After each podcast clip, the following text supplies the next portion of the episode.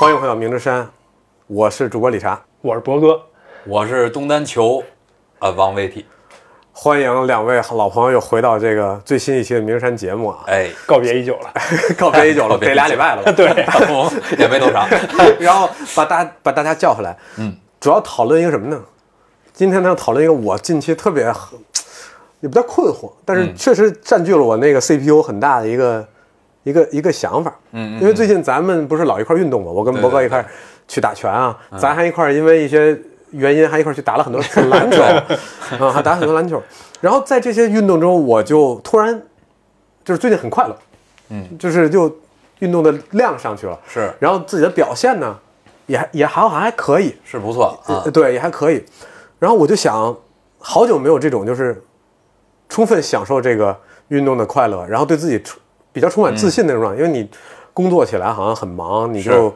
很难就是说服自己，我还依然还能做好我做的这个体育运动。嗯，然后就想起了很多小时候的故事。嗯，在想小时候故事的时候，我就想当时，哎，好像你知道那个咱小时候毕业或者每年那个上上小学啊，上初中时候写同学录，还有那个就是、哎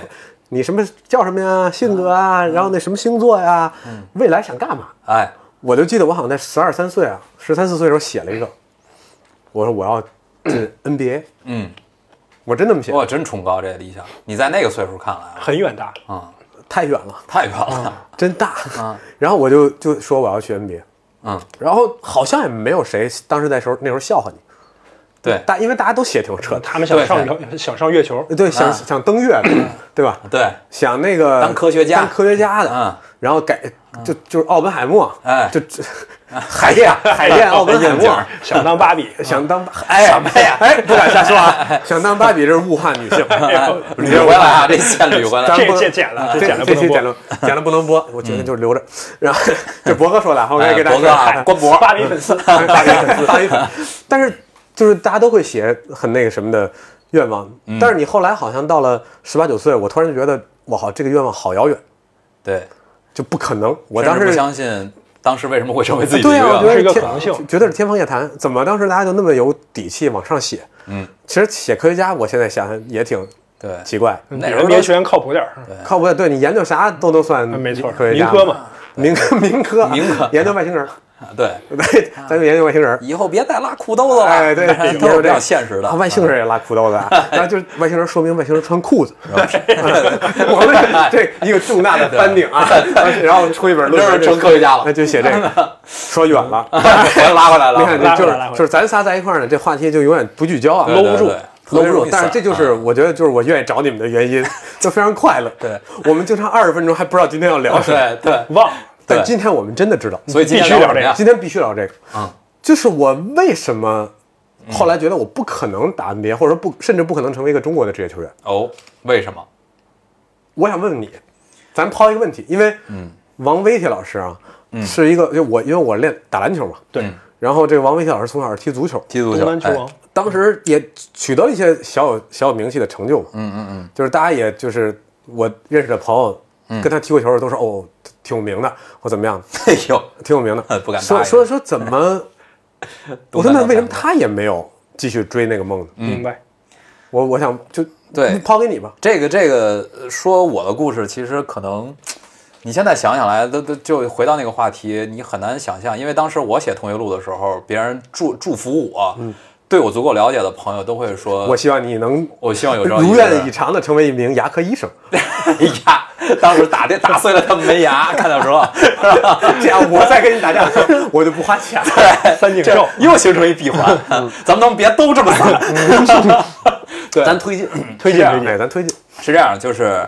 聊回这个话题，就是同学录的时候，大家都会真心实意的祝福我，未来有朝一日成为一个优秀的职业球员、这是职业足球运多大动的员时候。那个时候可能就是六年级吧，因为你写同学小学录毕业机会不多嗯嘛，六年级，但但是 是就上不了小学，就上了小学，后面没机会。啊后来成了全校最熟悉的人，新郎来都向我打听学校的消息， 这对对，又就两句话就出去了，知 道吗？你别，你不要稍微没看着啊不要被我们干扰。哎，我怎么不能为这干俩话 筒一句没你看知着道什你么知道玩意你知儿？道你为什么没有成为职业球员吗？哎，我就是因为不够这样专注 哎话太多，不够专注，就还是更想成为牙医。嗯， 对。说回来啊，我当时小学二年级呢，开始对足球感兴趣，就是正式开始踢球。就是说正式开始踢球，就是你开始在学校里边啊，开始在你的呃住的家楼下跟小朋友啊开始踢球。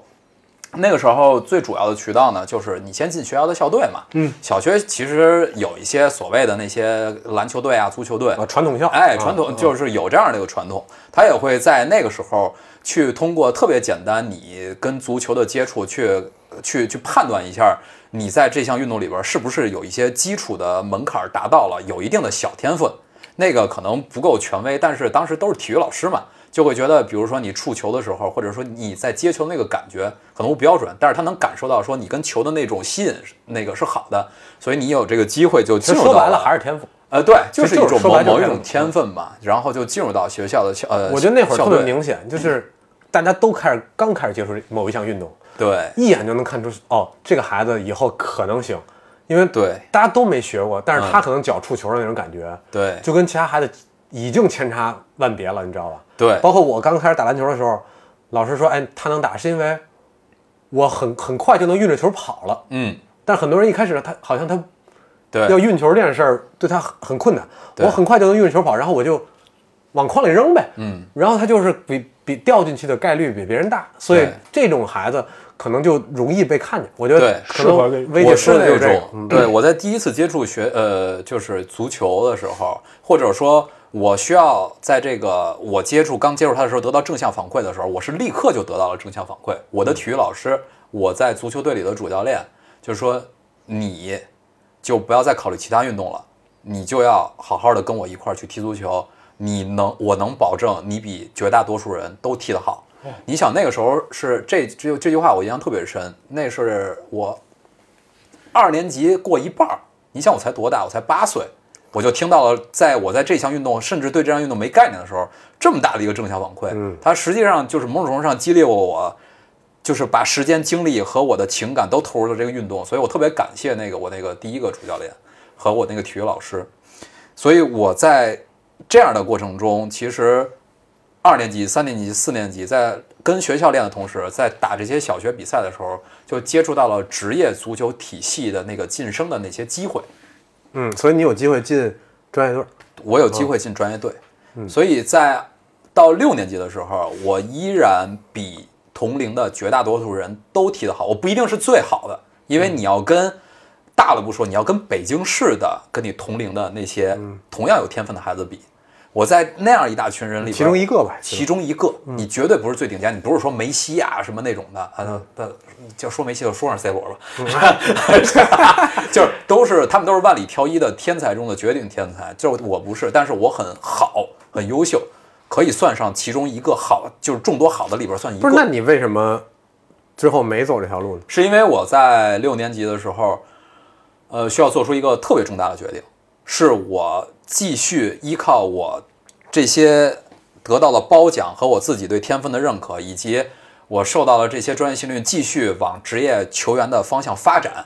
还是我放弃成为一名职业球员，彻底的回到我国的这个正式的正九常的年制义务教育，教育体系，也就是九年制义务教育。所以我最后就是说，当我甚至这个决定，因为你太小，这个决定都不是由你自己去做出这来的，会有一家庭会议嘛？会有不是某种，甚至都没有家庭会议，就是你爸你妈就给你定了， 对，啊就是当我父母是很，就是还算很开明，他们知道我在这个事情上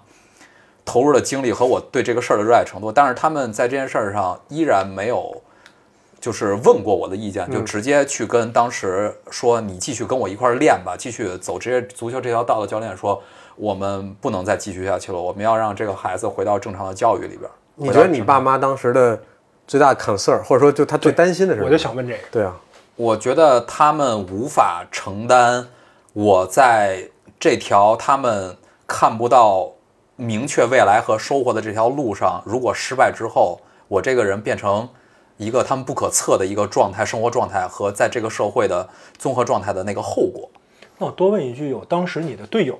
嗯或者在北京其他学校踢球的孩子，你知道的，他嗯们选了另外一条路，他们现在干嘛呢？就最代表性的那么一两个吧。呃，现在还有联系的，就是在做一些呃培训机构的青少年的足球教练，但是他们他们最高走到哪一步了？他们没有一个走到真正的职业足球的金字塔的塔尖儿。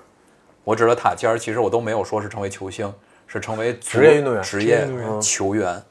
所以其实我就是说，说回来就是我在六年级的时候，我甚至一是我没有这个选择，二是你如果让我去做这个选择，我对这个决定的重大重要性都没概念。肯定我就是我都不知道。我说我在六年级做出这样一个选择，说啊，我回到我成为一个正常的上学的那个人的时候，啊我会错啊我失跟你掉讲，那叫学生 student，学生 啊那个学生人正常上学那个人叫学 生。对，我就觉得你是还是应该踢足球。 哎，九年义务教 育还是耽误了。哪个海课确实是有 点文跟化不课上确，实有点跟不啊，上。对嗯对，我这个人就是嘴碎，你知道吗？ 就是学生，我非要就是我那各种定语， 就是对，来约束我着是就是那字典要解释的那头漏是学生，然后我是后边那注解，哎你知道吗？确实是个英语体系下的一 个没 一个错，球定员啊语从句、宾语从句各种。对，你就但是你就没上去嘛，嗯没对吧上嘛就然后没选再择上了选择上上学，然后现在对你也就是还从事着跟跟体育可能相关的一些边缘化的边缘东化西的吧。的一些工 作吧。然后呃，你会你会觉得像我呀，因为我刚才我想，我当时我再 push 一下，嗯就是我嗯能不能成？你你想过这个吗？我现在看到结果的话，我会感谢父母，啊，你觉得没戏？我觉得没戏。就是从走过的这条路和你看到结果来说，如果我那个时候不是万里挑一的话，或者说我在万里挑一情况下没有再碰到一个那个机缘巧合的这么一个契机的情况下，我是不可能，咱别说成为什么球星了，嗯，成为职业球员都是不可能的事情。就是我在可能我解决不了生活问题。对我现嗯在到了头儿，往回看当时那个决策，你你可能只能说你赌对了，或者说你以你父母的人生经验来说，他替你选择了一条风险，就几乎是能预判到说那个风险就在那儿，而且你不可嗯能成功，然后让你选择了一个更正常，现在能达到一个这样综合的这么一个情况，大家都感觉还好的这么一个状态的路。嗯，但是你从我自己本心出发，我会不会遗憾？我当然会遗憾，嗯，因为你时至今日，在我心里边埋的最大的愿望依然是成为一名职业足球运动员。对，我觉得大家好像困境都是在那个，就是就是十二岁嘛。对呃，全中国到今天为止，呃，那个运动员的分割年龄就是十二对，啊，然后大家就到那个时候做一个决定，原因什么呢？就刚才威体说这个体教结合，就是我们，当然这是一个，现在社会里好像都都在聊，对，很多的媒体啊，呃，都在聊是不是应该把体育和教育结合起来，不要让专业队的人没上去之后没有后路，对吧？然后就一直，然后这边上学的人没有机会再去踢球或者怎么样的。但是我就在想啊，就是体教结合到底是什么呢？就是说它到底能不能给我们真正的解决这个问题？因为现在好像那个，因为虽然这是困扰我们的一个大问题，我也是因为这件事儿。嗯我我我你必也须是得我必须得选嘛，对吧？嗯，但是当时当时也没有教练告我我一定能行对啊、所以我没但那你么喜欢，我喜欢，但我嗯们没那么没他那么痛苦，因为当时有人说他行来着，对对对，教练跟我说的就是嗯你看呗， 就是就就就是你稍微有点自知之明，你觉得你可能不行，因为我也个儿也没长起来嘛，也没长到那个职业篮球运动员的那个身高，你那个静态天赋说白了没没到，那个东西还是卡得很严。但是我经常那个晚上睡觉的时候就想，就是其实包括现在国家队那个在意大利练回来的那个 赵薇伦赵薇赵伦，维伦同学，对，啊我们都那天我们一块儿在群里看了那场比赛，赵薇伦的那个嗯大表为现震，撼啊，他也不高啊，他跟我一边儿高啊。嗯，但是他在一个某一个比较好的体系下练出来之后，好像那个竞赛天赋不太是限制他成为职业球员的一个点，但是在我们这儿好像分、切割的很开。嗯哎对但但是我有一迷思啊，我们当时高中的时候，我们学校最厉害的后卫，基本也是我们那个城市最厉害的后卫。嗯，他在省里的比赛不落下风。嗯，但是当时他跟我们说，其实他进省队是不可能的。嗯，身高类似于一米七五左右。嗯，他说我的身高就直接让我连这个门儿都进不了。那你确实这是一个全国性的现象吗？还是呃，这是这是你那时候我多我觉得到多高现到今天为止好了一点点。足球我觉得不明显，足球可能看你跑跑动啊，对协调性这些东西，但篮球确实对有一个硬指标是身高。身高中国人好像就是因为中国的青少年球员，如果你想进体校的话，嗯嗯咱先不说上上学啊，对，进体校这就是走专业的那条路。第一件事儿测骨龄，嗯第一件事儿测骨龄，看你最后能长多高。你如果你最后长不长不到个一米九，嗯，那可能就人家说你其再他考，你再考虑考虑，人根本不看你现在打得怎么样，人就就说那你以后可能未必行。但是我后来咱也出国了嘛，嗯对，咱看了国外的那种 NCAA 级别的后卫，真有一米七的，咱不用国外，我觉得最优秀，我现在最喜欢的几个，哎，就林书豪，加上我先喜欢的赵维伦，嗯嗯，身高都没有到这个坎儿，对，都没到这坎儿，在中国可能就刷掉了。没错啊包括他们足球也出现过传奇的那种，在最后是传奇的球星，当年青训的时候来，你讲吧，来中国试训，哎呀， 你还是你讲吧，我跟你说， 这这这，我谁呀、那个舍甫琴科，你舍甫琴科老师，你乌克对兰核弹头虽然是个例，但确实是，嗯来中国试过训，对，说中国教练给的评语是，速度挺快，技术太糙，没什么前途。哎，但是人家是就世界级前锋，对，维埃拉嗯，维埃拉对黑又硬，对吧？就是就是顶级的这个后腰，对吧？传统后腰的这个这个一个也算是一个模板型的人物吧。嗯然后来中国试训，说转身太慢，不够灵活，对，哦，难担难堪重任，哎呦这都是被中国选材体系刷掉的人。我相信梅西如果来中国踢，可能也危险，他跟我一样过不了十二岁这坎儿，他可能过不了十二岁，人就劝他回去上学去了。没错儿，所以我在想，就是我们在中国把这个东西切得那么开，专业队儿是专业队儿，呃，教育是教育，然后你必须在很早的时候做一个选择，这件事儿是不是押宝，或者说这件事儿是不是葬送了很多？比如说我现在可能是就是一年赚几百万美金的一个 NBA 球员，但是他把我葬送了，没错儿，有没有这种可能？就理论上是有的，一定是有的，理论上理论上有但但但是从我的经验来说，他可能更多的确实停留在理论上，嗯嗯，因为嗯，你就是经历过那个职业球员体系，就是职业足球选拔体系，我的感受是，呃，我在二到六年级得到的反馈都是积极正向的，然后它促使了我认为自己很可以、很行，而可我可能那种某种天赋上也能够达到那个程度上的很多标准，但是我在那个阶段也跨出过什么北京市啊、全国的那些比赛，踢到过之后，你发现你就像我说的，你可能很好，但是你放在还有更好的，总会有比你更还有好。更好的，这就是竞技体育的问题。对，呃，但是咱咱把这个问题留到后边说啊，因为后我我我觉得有一段儿可以延展去讲这段。嗯 OK，我我还想分享一个什么事儿呢？就是现在大家都在，其实鼓励体教结合踢，脚聚合，包括 CUBA 已经一定程度上，嗯，开始和 CBA 接轨，就是我们的大学生球员有机会进入到职业比赛。足球还，足球也一直在说解决足球的问题就应该体教结合。但对，都是都是这个态度，对包括国内主流都是这个态度。嗯，好像我们之前也没有人说这个不对，嗯，说这一定是好的。就包括一四年的时候，国务院嗯颁布了一个体育总局和教育部联合发的一个红头文件，嗯，就说咱们要推进体教结合，这已经是一个国家大政方针。所以其实，在这么多年，我觉得都是一个比较正向的一个，我觉得咱们要奔这个目标去努力嗯的对方向。好像就是没有人质疑这件事儿的没错正确性，只是说系统结构上我们好像很难实现它。对，呃，当然再补充一点，可能有的朋友他不是一个纯体育迷，他可能问体教结合到底是个啥？嗯，其实就是说我作为一名学生运动员，我能不能既修文化课，又坚持我的专业训练，在我的校队体系里，最后能够和职业比赛对接。也就是说，威力在当时不用在十二岁我就做这个选择，他不用做这个选择，他可以一边上学一边练，练到十八岁再做这个选择。其甚至练到大学。对，对吧？对，他可以练这个。我这个也是美国所所做的一个方式。对那我觉得如果中国是极端的呃体制内举国体制，举国体制，嗯，那美国是完全天平的另一端，就是我们所向往的那个叫什么极致的体教结合。极致的体校结合，嗯就是他没有专业队，嗯，所有的不管是为他们去参加奥运会，嗯参加职业联赛，嗯四大联盟，嗯，个人项目，它其实都是从学校学校来选啊材，然后学校也也为这些这个学生运动员提供非常专业的社团，嗯对吧？这些其实就是 club，就是社团嘛。对然后帮助他们训练，然后他们一直要修文化课，然后就可能有可能会拿到学位，嗯，有可能在一半的时候决定我真的可以，然后我就跳进职业联盟，对，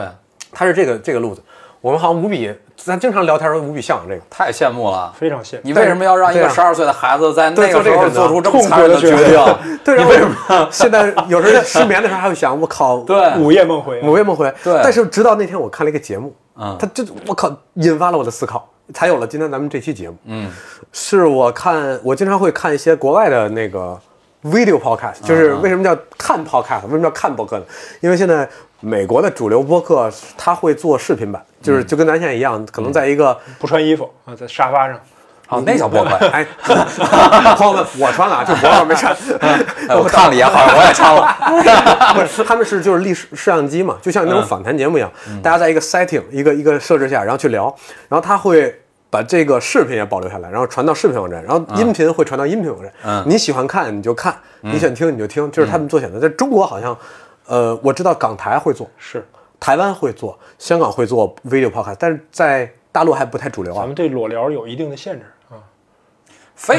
非得不穿有 就限制，我我干这事儿我错了，非得 我错了一时间不知道怎么还接 哎。，我说他馊得慌，我这个后背我，我你先把裤子别 了。 踢了踢了你别这样看半天了。对，你把它贴。就就我呃就是这个就是听他们那个节目，然后他们那个节目，令人惊讶的是，很多的职业球员，嗯，或者前职业球员，就比如说他退役了，嗯，他都有能力去，呃，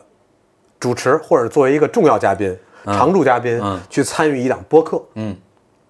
当时我一度觉得这个就是体校结合最牛逼的地方，就是我我退役之后我是有文化的，我能够表达，我觉得这非常重要。我我，然后我还有工作，嗯，我们也看到很多很多优秀的，比如说加里内维尔老师啊，哎 对，呃那个施维施泰格，对吧？就是那些很棒的足球员退役之后，他加入了电视台，成为了解说嘉宾，没错成为了评球嘉宾，嗯，包括巴克利啊，而且他们也是更好的解说嘉宾，对对吧？他们也是更好的解说嘉宾，因为他们有 real world 的没错这个经验，对他知道场上发生什么，他能给你说出来，对他比那个纯媒体人这样才一搭档对就会就会特别好，对对，有那个链接嘛。中国我们发现能够从一个退退役运动员转到一个那样的角色的很少之又少。少之又少。首先最明显的感觉就是，你发现他的语言表达能力，就是你非常能清晰的看出来。就是咱们老呃咱们俩推完不说，就是你看他赛后采访时候，说这哥们儿没读过书，嗯，你你看就能看出来，嗯，就他不说没读读过书，可能有点严重，或者说有点儿冒犯的他不感识觉字。哎，他不， 哎呀，还不如 还不如我这个呢。 Can't read，对，就是他读，他把一个完整的句子，就是他怎么想的，通过他完整的一个语言体系表达出来，让人家理解他想说的意思。咱们正常的聊人聊天都觉得稀松平常，但是你会发现，你老看那种赛后的无论球员，尤其是。我我我不想一有所指说中国的足球运动员，嗯，就大多数你看他的你不是说赛出来后了采访，哎呀， 就是他一马勺又呼死一船人，然后新闻发布会，你会发现他们真的缺乏把自己的。首先，我不确定他们是不是有一个完整的、清晰的想法，嗯，然后再把这个完整、清晰想法通过一个完整的语言逻辑和语言体系表达出来。咱就不再说他的语言到底更在更上一层，是不是要求有什么感染能力？不能去主持一个节目？哎，对，能不能主主持一个节目，能不能撑起一个咱们刚才说的这种播客类的东西、嗯语言类的话题的内容，一整块内容，我觉得那都要求太高了。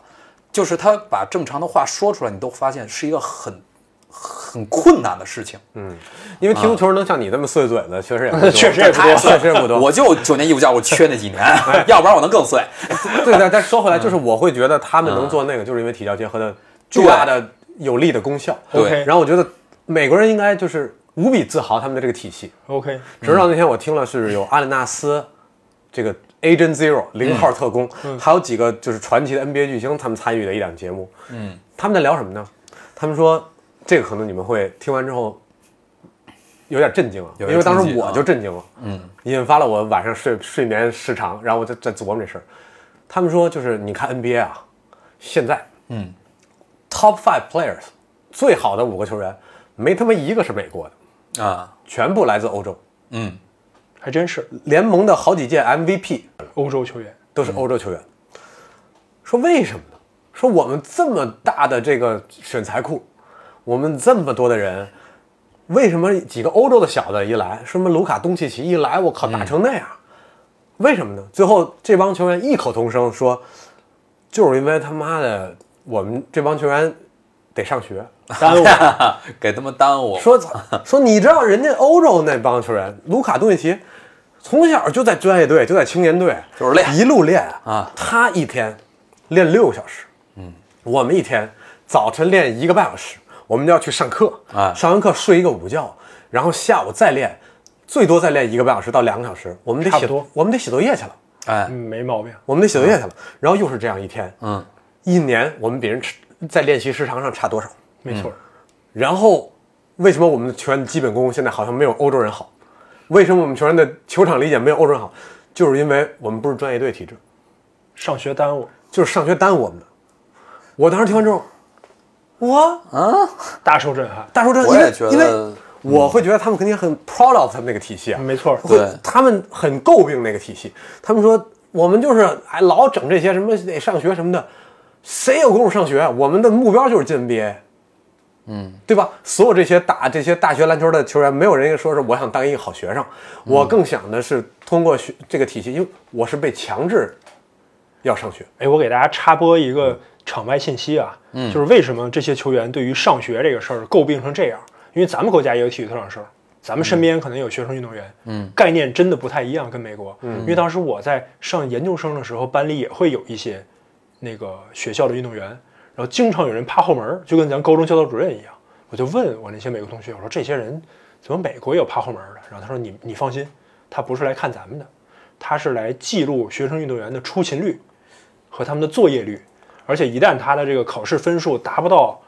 每个学校不一样，我记得是三点几，嗯，你就不能上场比赛。不二二点二点二几，三点三点几几高了三点几太多人就是我跟大家说一下，三点零是一个八十八十八十多分的分，水对，八十多分儿。平，是一个八十多分水平。对，反正反正是一个比咱们认为好成绩稍低一点儿，但是并不低的成绩，嗯，就不是那么容易达到成绩，你就上不了场。他不会像中国那种，就是比如说你上北大，你得考六百分，但是你你过一本线就呃，二本分数线。就招你进来那种，他们不行。其实它很像《灌篮高手》里边那那一幕，就是他们马上要打全国大赛，发现成绩都不够，除了赤木跟木木之外，不及格就不能打，没错，晴子跟那个才子过来给这帮球员补课，嗯嗯在美国确实也是这种情况，所以对于他们来说，课业压力非常大。就我们普通学生逃课问题不大，嗯，对于他们来说就不行，你就打不了球了，打不了球面临他们奖学金就没了，嗯，那这个学费是非常高昂的，所以他们要强制接受比普通学生还大的学学业上的这个要求，嗯，同时还要完成他们的训练没。错，所以我觉得这个可能这是美国体制里边很独特的一点。对，因为我跟那些球员聊过天儿，我也认识他们一些，就是因为我就是接触篮球运动员，我不知道这个其他运动什么样。嗯，也有那种就是有的运动它训练没有那么紧，它可能更好平衡这个，但是对篮球这种主流大项来说，那些运学生运动员的训练压力其实已经蛮大了。你有时候咱上一天班儿，再让你训练或者让你踢场球，你其实都有点真拉。拉裤兜子。有点含糊，嗯，但是他们是裤兜子得完成作业，得考试，还得参加 group work，没错他做完这些之后，他还得去保证他那个训练强度。没错，其实他们挺折磨的，嗯。然后很多运动员就说：“我其实根本不想来上这个大学，嗯，我不想来上这个大学，还不如就直接让我练球呢。没那地儿。我也不是他妈的学习的料子，是，对吧？我也不是学习料子，我就是我 all I know is ball。All I know is ball，然后然后说你这上学就答应我，他说科比他们当年还能高中直接就上，现在强制我们必须得上大学，没错不上大学我必须上满至少一年大学，我们才能选秀。他说这个，哎呦压力太大了，所以我觉得特别有意思的是，他们像我们一样，我们在诟病我们不体教结合的时候，这些人在反思他们的体教结合是不是耽误了运动员的绝对成绩这是一个围城哈。啊、我我只是觉得他们可能在长期的那种你一直有很多选择的环境里边儿，他会忽略掉说我一直有很多选择，就是因为你他在每个阶段，就是美国的教育体系和体育结合的这么好，是一直让你有一个就是说你如果不干这事儿，或者说你不干体育，那你干那个可能也不会太差。就是你，他很难去在这样的一个相对平衡且健全的体系里边儿，让你感觉你走哪条路都是像在走独木桥一样。嗯，嗯所以我就感觉说，他长期的在这种每个阶段你都有选择的情况下，他就会考虑到说，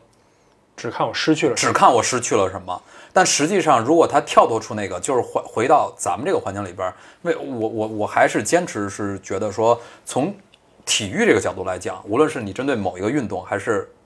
嗯所有的这个大宗体育的这个各类体教结合，依然是一个非常你觉得是好有必要的事儿一是吧不，对，因为我觉得从你你因为从体育本身来说，你首先是一个人，就是你在任何一个体育运动，你走到一个聚光灯下边，都是就是一将功成万骨枯，没错，都是这样子。你需要走到金字塔的塔尖的塔尖，但是没有人看到后边已经在这条路上埋下的尸骨埋下是的吧尸骨。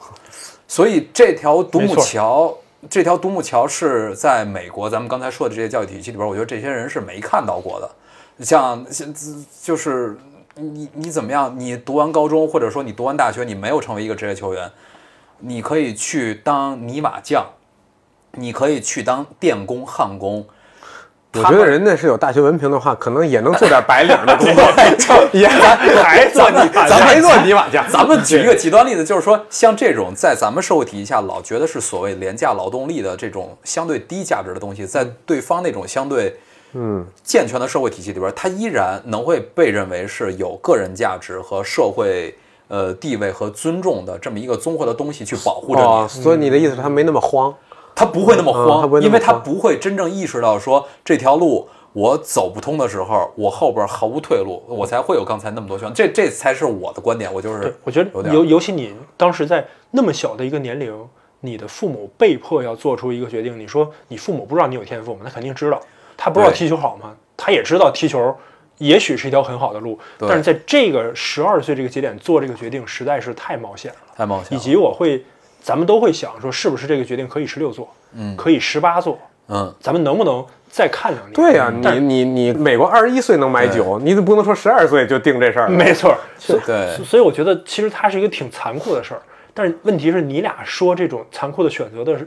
是我从来没想过的。嗯，就为什么那天李扎李查一发这体教结合这节节目，我急了呢？嗯，我说你你们俩不能你们俩录，嗯，因为有一次咱仨喝酒，我发现一问题，就是你们俩在小学的时候就意识到自己是精英运动员。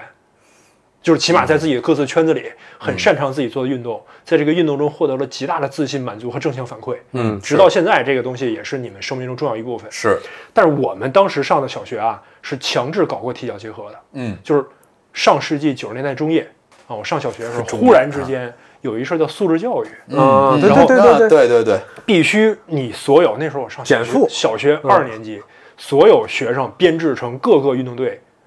根据他们的天赋、身体条件，嗯选拔进各个运动队，篮球、足球、田径、嗯武术，我当时特别想学武术，然后但是是班主任根据你的学生的运动天赋和体能条件去选的，然后当嗯时哎，我这去又不一样，对，这又不一样，对吧人家是根据兴趣，这边是根据你的条我件，我们是根据条件，嗯啊就是你你行还是不行，你就行这个，你进这队。然后当时我被选进是这个国际象棋队，咱也不知道是哪个尺子给卡出来的，给你搁那儿 去你怎了，么怎么 看你你手长，什么意思？我拿拿子有儿拿子儿拿的 稳，这就是这就是为什么我那天说你们俩必须带我录这节目，嗯因为你们从小就是天生可能这种本能的跑、跳、对球的感觉，协调性嗯嗯但是我在小学测体育的时候，从从来得跟女生一起测，就为什么呢？因为我被男生一起测跑两圈我就被套圈儿，然后全班等我一个，所以我就跟女生一起测哦，这么严重的这个啊问。题老师就说你这个国际象棋啊，它对于跑跳的，但是问有一个问题啊，就是说我是体能不行，嗯但是并不代表我脑子好，对 吧？也很 也很费劲，两头堵，啊两头堵，我就真不爱 学。那边是朋友说，虽然我跑步不行，但我坐不住，但我就不是真的，我也疼记不住屁股那 个，而且国际象棋它从来从残局开始下，反正这是另外一个话题啊啊啊啊啊。因为它为什么算体育呢？因为啊从从来就是中央五、嗯国际象棋、围棋在体育频道演。你难道不应该算军事频道 吗？哎呦，哎呦，但是我说实话，我嗯插插播一句啊，我看过一个最好看、最好看体育纪录片，嗯，讲的其实是一个围棋的故事，嗯，而且是阿尔法狗大战李世石，这咱咱这这单单说嗯啊啊啊，反正当时我在国际象棋队啊待两年，我跟我另外一同学是我们学校国际象棋队创始，后来我 就那还是就俩啊人，，就俩人就你老排师第二啊老师一你排第看二嗯我这实在是进不了省赛，就把我裁了，我就是很很自由。不是他让你进去就是缺一跟他对弈的吧？那 就是。也也有一些其他其他学校的同学嘛，啊我们差不多几个学校凑在一起，就嗯打比赛。然后我一直直到初中，这连咱们之前录那一期啊，《灌篮高手》，我就因为喜欢姑娘，哦我就，接触篮球。不不不，你初中才知道自己喜欢姑 娘，不是他对不上我，但是你对我小学就知道我喜欢姑娘。 我之前是谁都不喜欢，哦就就关键吓我一跳。国际象棋班里边这姑娘也没有，就我跟另外一男孩儿。国际象棋里姑班儿里面那姑娘就是那个那个泰会拉颂，不是泰拉拉颂里面那地儿的， 那你那真这你真地贝贝，这这这 嘲笑我不行啊！我以前就被对没有，然后拜拜拜拜，不不嘲笑，尊重不嘲笑啊，不尊重嘲笑不 respect 嘲笑忍住啊。然后 哎呦，然后我我我后来直到高中，嗯我跟大多数我觉得咱们听众，可能是男性听众和一些女性听众一样，成为一个体育爱好者。嗯，喜欢打篮球，非常喜欢。嗯，但是仅限于爱好者，就从来没有像你们一样能进校队儿，嗯甚至妄想自己有朝一日成为职业球员，嗯从来没想过。嗯，但是因为热爱呢，我就一直是一个观察者。嗯，然后向田彦一，哎，向田彦一，你说得太对了，啊我就一直觉得我上不了场，但是我能以某种程度来说，我不只是观众，我能参与这个事儿，我因为我真喜欢。所以你才会在洛杉矶的时候成为驻地记者。哎，那是我后来直串上我了我我本科念就是传媒，然后研究生念就是传媒，然后成为驻地记者一回事儿啊，嗯，因为我入学的时候是二零一一年。二零一二年伦敦奥运会，嗯，我所读的那个学校，在那一年，我们的学生运动员拿到了那一届奥运会上拿到了十二金，哪个学校啊？嗯，南加州大学啊哎呦必校真厉害啊啊，必校南加州大学拿到真厉害十二金九银四铜的成绩。太厉害了，这个其实咱们作为奥运大国，其实可能不太理给解大十家二翻译一金下，九银，就是说，嗯美国因为是没有这个专业队，所以他们的奥运参赛选手基本上也来自于来自校于园，嗯来自于校所以园他说的是他们学校对，所派送的在校学生啊在校学生拿到了十二金九银四铜，呃，不这用个国籍，这个成绩啊如果我们学校是一个国家的话呢，它能在金牌榜排第八，我记得是相当厉害，啊，仅次于德国，远超于英国。太厉害了。所以，但是我们那校园差不多是一个很小的校园，嗯其实学生数量也没有那么多。当然，这个事儿给我很震撼，嗯因为对于咱们来说，咱们就知道举国体制，嗯咱们知道他们练多苦，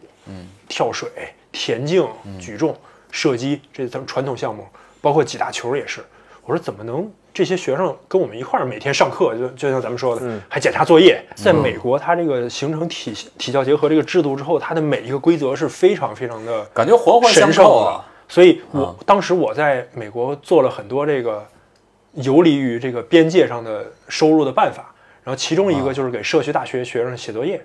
然后每一篇论文一百块钱，然后是咱们共同的那个朋友，朋友，哦哦他负责给我们揽活儿。然后或者你有一个 package 给他上一学期是多少多少钱，但是没人敢碰这个学生运动员，因为这是一个极其敏感的哦嗯所话以题你。你基本上就给中国人写呗。哎，对，给人家太不消化了，对对对，就就就啊替咱们的同胞分担一些学习压力。嗯 这不用说这么深然后 了。提提升一下我的物质生活物质生活水平。嗯嗯，对，然后当时我就非常感兴趣这个话题，因为我我参与不了，我在中国都进不了校队儿，我想知道美国他们这些校队儿是怎么弄的呢？嗯，然后我就很想进入像像田彦一一样进入这个球队，嗯哪怕成为一个记录者、一个调查者。嗯，然后我知道我们学校有这样一部门儿，然后我也没有渠道，他们是不是有这种需要我能参与的，我就从网上找到他们联系方式，写邮件儿介绍我得有多优秀啊，我有多热爱，嗯，我有多想做你们这个，嗯，没回，然后又写，没回，然后差不多每周写一封，然后在那个学期快开始的时候，他们部门这二把手给我回邮件了，说那个你呀、距你的语言水平和这个经历距我们的要求相差甚远，哦，但是我们部门实在不想收你这垃圾邮件了，要不然你就来吧。啊我就去他们那个做媒体公关的部门嗯实习，所以我我我我当时就非常感兴趣体育体教结合这个事儿。嗯我也想知道你这运动队是怎么培养出来的。我在那儿实习很快乐，因为虽然我们做的很多是很琐碎的事情，就包括一开始有一个事儿就是剪报纸，把这一天我们所所有报纸上涉及到我们学校学生运动员的事儿剪下来，用胶水贴在一个本儿上，然后归档。然 后说贴一大大白墙上，然后拿那红线儿连，线索说凶手找着了， 在炕头上，对，拿拿那种带带大头针儿的，嗯也没嗯穿裤子。啊，嗨，也确确实有，然后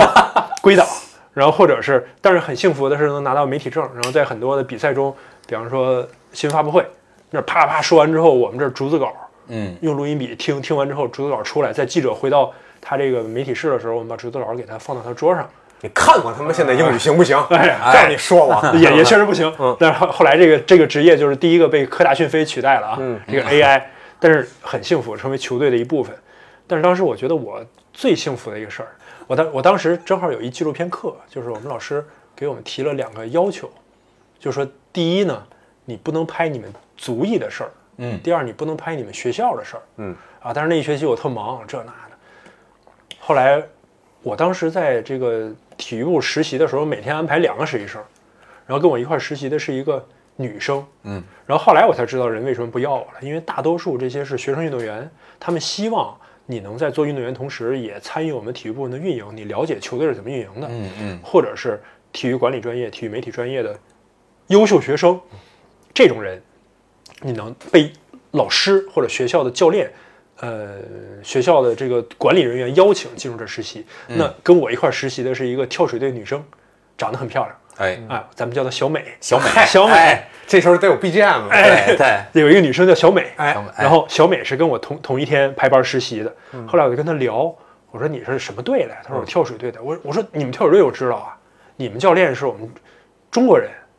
很厉害。嗯，这我们学校的跳水教练呢是中国第一个跳水世界冠军啊，哦叫李教练李红平，非常非常厉害。我说我认识你们李教练，是我一个在国家体育总局工作的学姐，后来介绍我认识的，我拜访过。然后我说我认识你们李教练，然后他就很激动，然后跟小美关系也很好，因为小美是这这人我特别单纯，我觉得运动员很多是很单纯的那种嗯性格。是就有一天上班说博，我这个电脑坏了，嗯，怎么动这鼠标都开不了，啊你能不能把你电脑借我？我得工作。我说啊，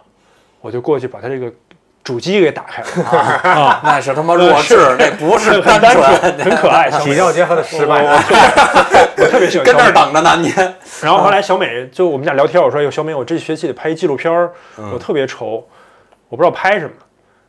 然后我忽然想到，我说小美，要不我拍你们队吧？嗯我跟你们李教练也是忘年交，我那时候我是他的晚辈。然后你看，咱俩也是嗯现在你是他的长辈，那个时候是王连现江，现在也是忘年交，嗯也不是谁长得更快一点，人家没长，本杰明巴顿啊人家是骑士嗯发，达，人家是发达教练，他是发展中 国哥，礼拜老赶超了，呃，《盗梦空间》天上一天，地下一年。然后我说小美，我拍你们吧。小美说那好啊，那赶紧好。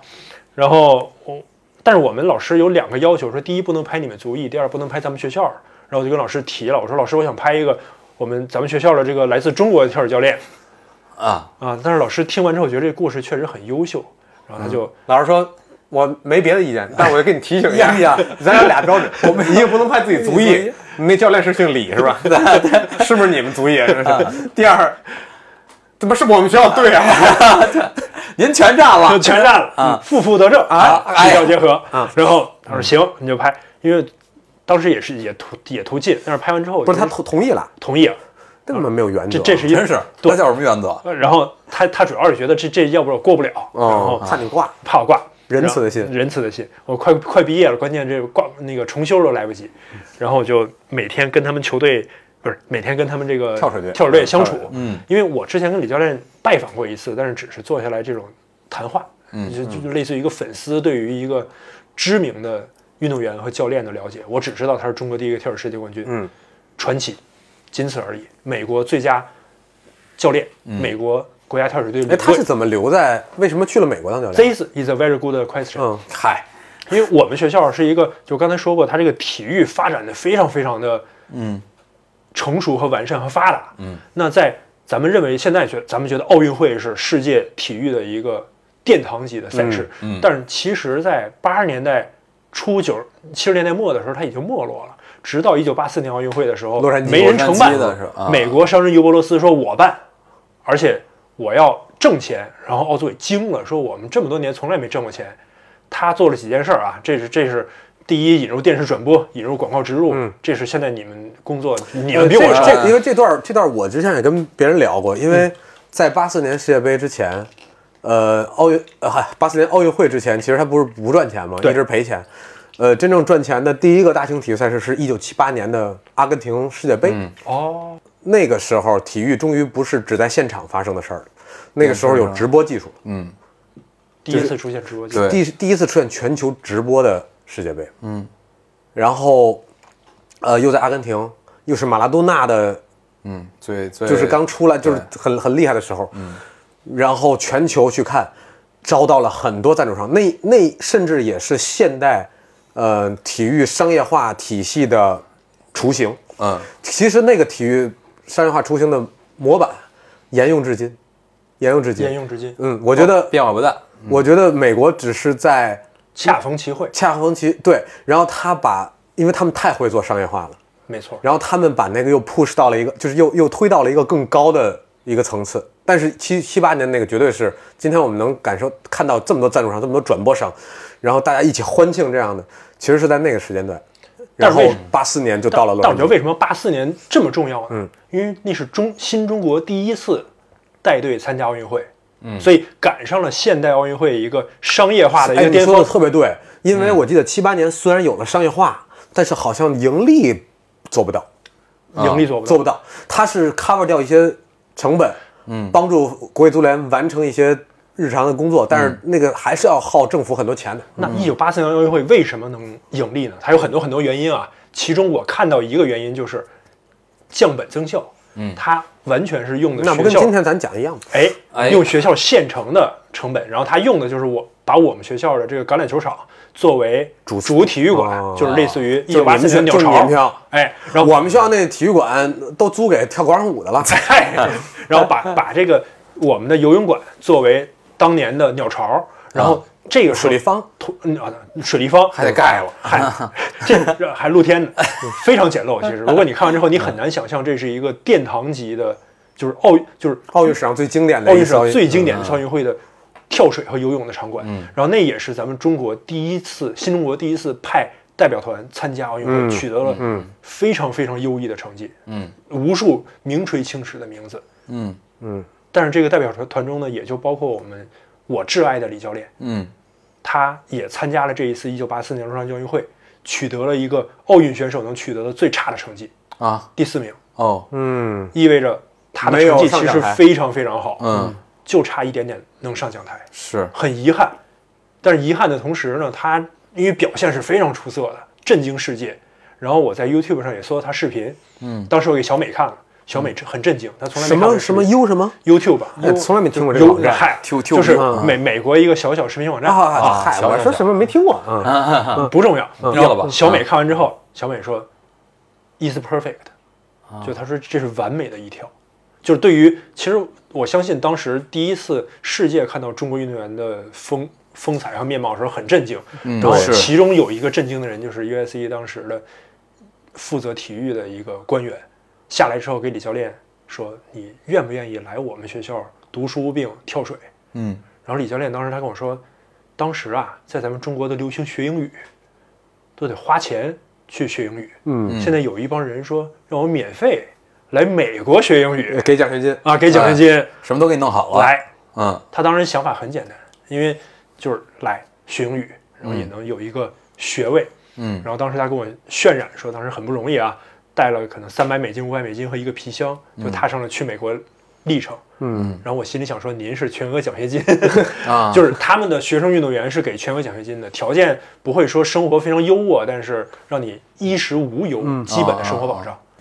然后他就第一次来了美国，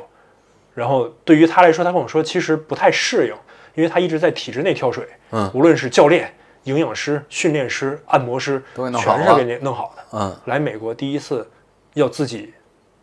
过，就是安排所有的生活，其实他不太适应。嗯，但是过了这阶段之后，就像一个鸟，他说我一直生活在一个大的笼子里，这嗯个笼子很精美，但是我忽然飞到大山里了，哎，我觉得我自己来安排自己的生活，嗯哎，这个我想想到一个，就是之前我忘了是，反正一个格斗运动员，他原来是体制内的嘛，就是你就是你说这种感觉，每天几点练什么都是教练安排好的，队里安排好的，呃，他就那么跟着练，从来没想过要怎么练。没错，然后他后来这个转到了转战 UFC 啊，去了这个综合格斗，成为了一个职业的拳手 fighter。然后他说，我才知道，就是没有人安排我，是我说哦，我要跟这个教练团队，就就跟咱上健身课似的，嗯就我要跟这个教练练习体能，因为他好像带出过很多优秀的格斗运动员，但是我要自费的，嗯嗯，我要自费的，嗯不像队里边就给你包了，但是你也没得选，嗯但这个、这个你又得选，然后我要选择那一个人教我拳击，因为综合格斗是要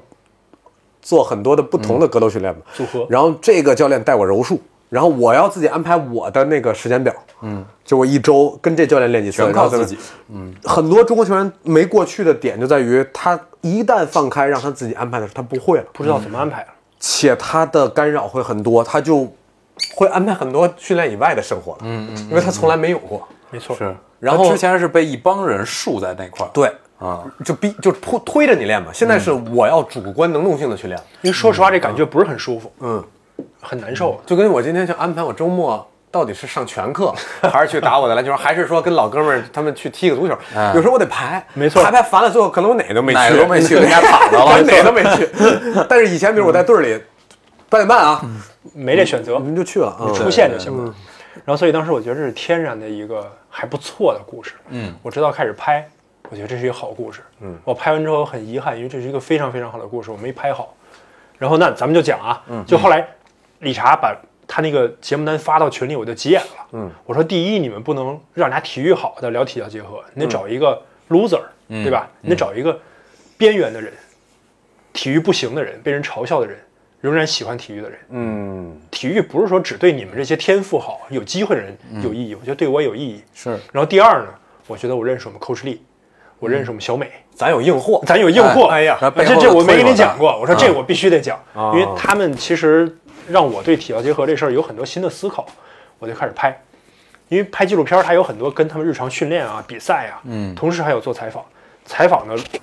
采访的过程中，包括我们开车去他们训练场地，嗯跟他们比赛，我跟李教练有更多的交流。然后我在采访中我就说：“您是怎么走上跳水之路的呢？”因为那一代运动员相当于是咱们了解田亮儿什么这些运动员，其实已经是娱乐明星了，对吧？是是但是咱们对那一代初代的中国第一个跳水世界冠军其实是知之甚少的。就真的确实你不提我，我好像真的咱都不知道这名字，不知道对吧？不知道他是在哪一年的墨西哥世界杯拿了第一个给中国拿了第一个跳水世界冠军？因为当年早期运动员很多，他们的这个成长历程咱们都不太了解。我这纪录片给 VT 跟理查看过，因为我很是羞耻，觉得拍的不好，嗯但是确实有一些问题。我当时问李教练，我说你怎么走上跳水的这条路的？很多跳水运动员其实他们是体操或者其他项目转过来的。然后李教练说，我从小确实体操很有天赋，但是我小时候有两个问题啊，第一呢恐高，第二是怕水。哎，所以后来我在体操队的时候，有一教练说：“ 哎，给你换个队 啊，不 是，咱等会儿，你来我恐高不怕水，跟他练这本行儿，他说有什么阻碍 啊？我觉得有得他照俩， 我觉得他俩缘分就在这对儿，不让拍自己足艺，不让拍自己学校的，然后我就就愣非拍拍一个，非拍一来自中国的啊咱跳跳水教对。练这我啊。不 恐高，我怕水，怕水我然后就练跳水跳去吧水，你这体操就别练了，你来我们这个队啊啊，练跳水。真他妈折磨人。对，然后他就说：“哎呦，让我去练 跳水。 没少得罪人，真是。”然后说：“那我就练吧。”但是我觉得这是另外一回事儿嗯啊，就是一旦一个人他真的恐惧一个事儿，并且他克服他的恐惧，他是无比强大的。是这种强大类似于可能咱们觉得雷吉米勒尔他小的时候有这种先天性的疾病，梅西，嗯，他们其实别说运动员了，他们可能距离正常人都有距离，但人家克服了自还有己你先上回天。讲的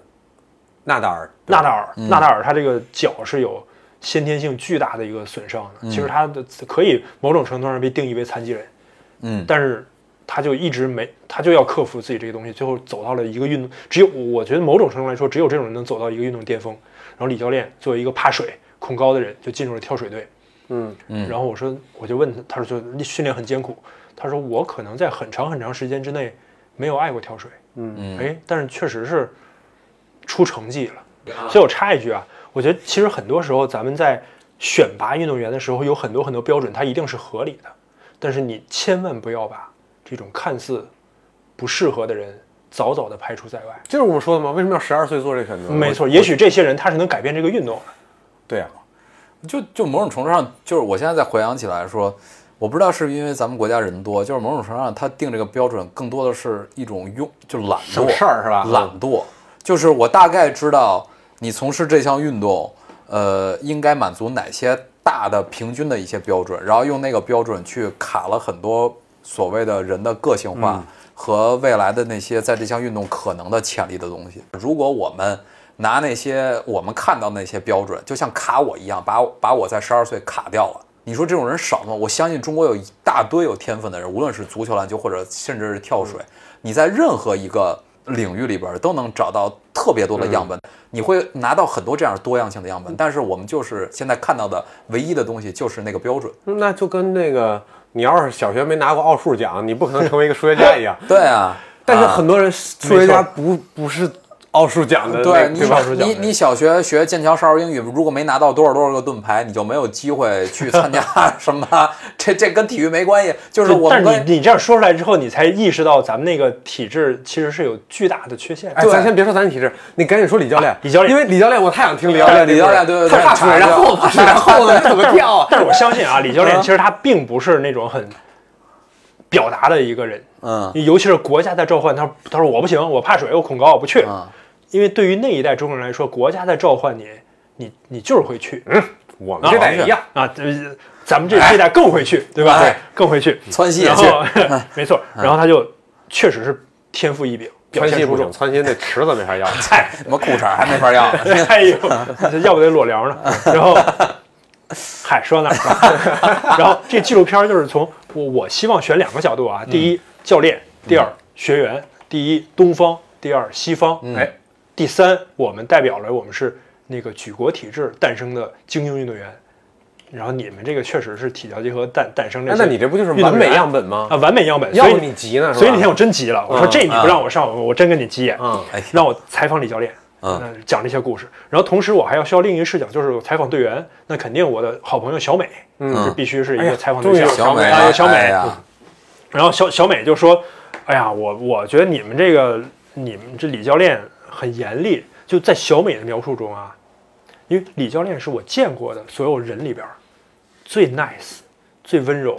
最和善、最让你沐浴春风的一个人。就是你嗯跟他说话的时候，你这人怎么这么好啊，这么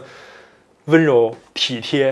然后关注你的感受。但是在小美嘴里，这人就是爆裂鼓手，你们看过吗？嗯就是那教练，魔鬼教练，啊安西安西教练，大学时代的那个白发魔，用那个嗯啊对，威胁的话说，嗯反正就那个很魔鬼教练，白白啊就就不让说啊，不不真不让说吗？特想说啊， 对，这这不行，我们李教练你不能用那种，对，反正就是这这是一个魔鬼教练。嗯然后说，我说，你说你举你给我举点例子。他说那天我要去看橄榄球比赛，嗯，李教练说不行，今天有训练。他说你说这人多过分， 然后他说反正就很严厉，他们很怕李教练，嗯然后小美就我说：“那你是怎么走上这个跳水之路呢？”她说：“我就是，反正就适合嘛。他们小时候会参与很多很多运动、一是恐高，啊。哎呀，怕水。没李有教练说就是你，哎他妈的，你当跟时 当时选我，我就挑你们这种美国美帝主义，我弄死你们。 几乎恰恰跟我一相样有天分是吧？嗯反，就类似于我具体忘了啊，就是只要有水坑往里跳。哎啊，嗯，但是小美虽然长得美，她有一个巨大的先天缺陷，嗯，啊没肩腿 肩非哎嗨 肩非常宽，肩上能跑马，就是其实是很挑衣服的，很漂亮，嗯但是她肩太宽，所以她入水的时候啊，就是我第一次去他们训练场拍摄的时候，我就把机器架在了差不多离那个跳台有那么十几米的一地方，嗯然后李教练说你把这个机器往后拿一点儿，嗯哇然后我说：“哟，我这个不懂啊，耽误人训练了。”嗯然后后来我开始拍，我才知道那小美一下水，哎呦，这半个池子水恨不得都出来了啊就是咱认为的中国人认为跳水，就是你下去之后像一根针扎进水里，啊轻轻泛起水花。啊但是咱们这好多运动员确实是随机入水，有很多横着啊 随机入水很多横着进去了。然后我那设备也是学校租的，对啊，签交了押金了啊，当时感觉放的设备和 怪不他得他觉得那个李教练如沐春风， 这么为人考 虑，当时放都是设备。钱的孩子。 就当时放设备那个距离和他跳水距离，你肉眼感觉他不，你再大肯定水花滋不着滋不着，滋不着， 没想到我 不用，对岸边全湿了。甚至甚至你觉得他是故意？但 是小小美很喜欢，她跳水非常非常热爱。嗯然后后来她就说，她其实跟我说，她说我其实从小喜欢跳水，然后我也一直想跟这运动有关系，嗯但是呢，我不太适合跳水，因为我这个肩很宽，嗯然后我呢性格上也没有那么 dedicated 啊啊，，这是一个不够然后但专注，但是但是他们队里其实有适合的一个非常非常优秀的一个运动员，我我有点忘了名字了，但是在零八年奥运会的时候，那你给他起一个吧，既然有小美、呃，是就就是小帅，呃课代表啊啊，跳水课代表。然后他曾经在零八年的时候代表美国队出场过，非来常北京优秀，来北京了。哦然后我记得是拿牌儿了，很厉害，很厉害。啊，然后，但是在一二年奥运会的时候，因伤没有办法参加。嗯，然后，所以其实他们队里其实也也是有非常精英运动员的。嗯，然后我除了小美之外呢，我选择了另外的一个采访对象，哎，哎，咱们叫他大壮。嘿，好为什么叫大壮呢？因为大壮确实壮，啊啊他这你就个这么直白，小美是因为美肩，肩宽胸围啊，跟他身高都相差不远了，就就啊像像真真是像一熊一样哦。大壮，那大壮个那个巨石强森，巨石强森哦，大壮呢，无论是跳水的动作还是标准程度，几乎接近于完美哦。但是即使不管怎么样，这水花真是控制不住。啊啊，对，我就退回去之后还是会溅到岸边上。但是这我就合着这俩都会溅到岸边上。我就问大壮，我说你您是您挑的是 是为了埋汰他们挑的吗？我以为是一好一坏呢。然后说那 个老师，我要拍我们学校跳水队。他说我们这两个条件你都破格了。他说我保证有有点，啊哎有点，水花大，水花大，哎有动静对啊对。老你师再也不打懂，老师说哦那 行，那是来来来你再打算见着你， 嗯，但但是大壮性格非常好，后来我们就经常在采访呢，遇调研阶段，我们在酒吧呃喝着啤酒，很高兴。我说大壮，你怎么学跳水的？他说就有一次我们这有一个 home party，我我们家举办家庭聚会，我啪啪啪连续十几个空翻，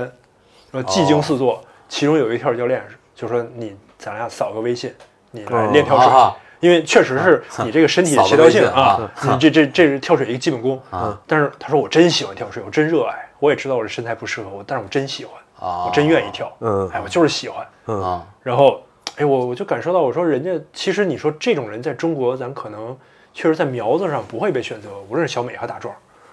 但是人家是发自兴趣的，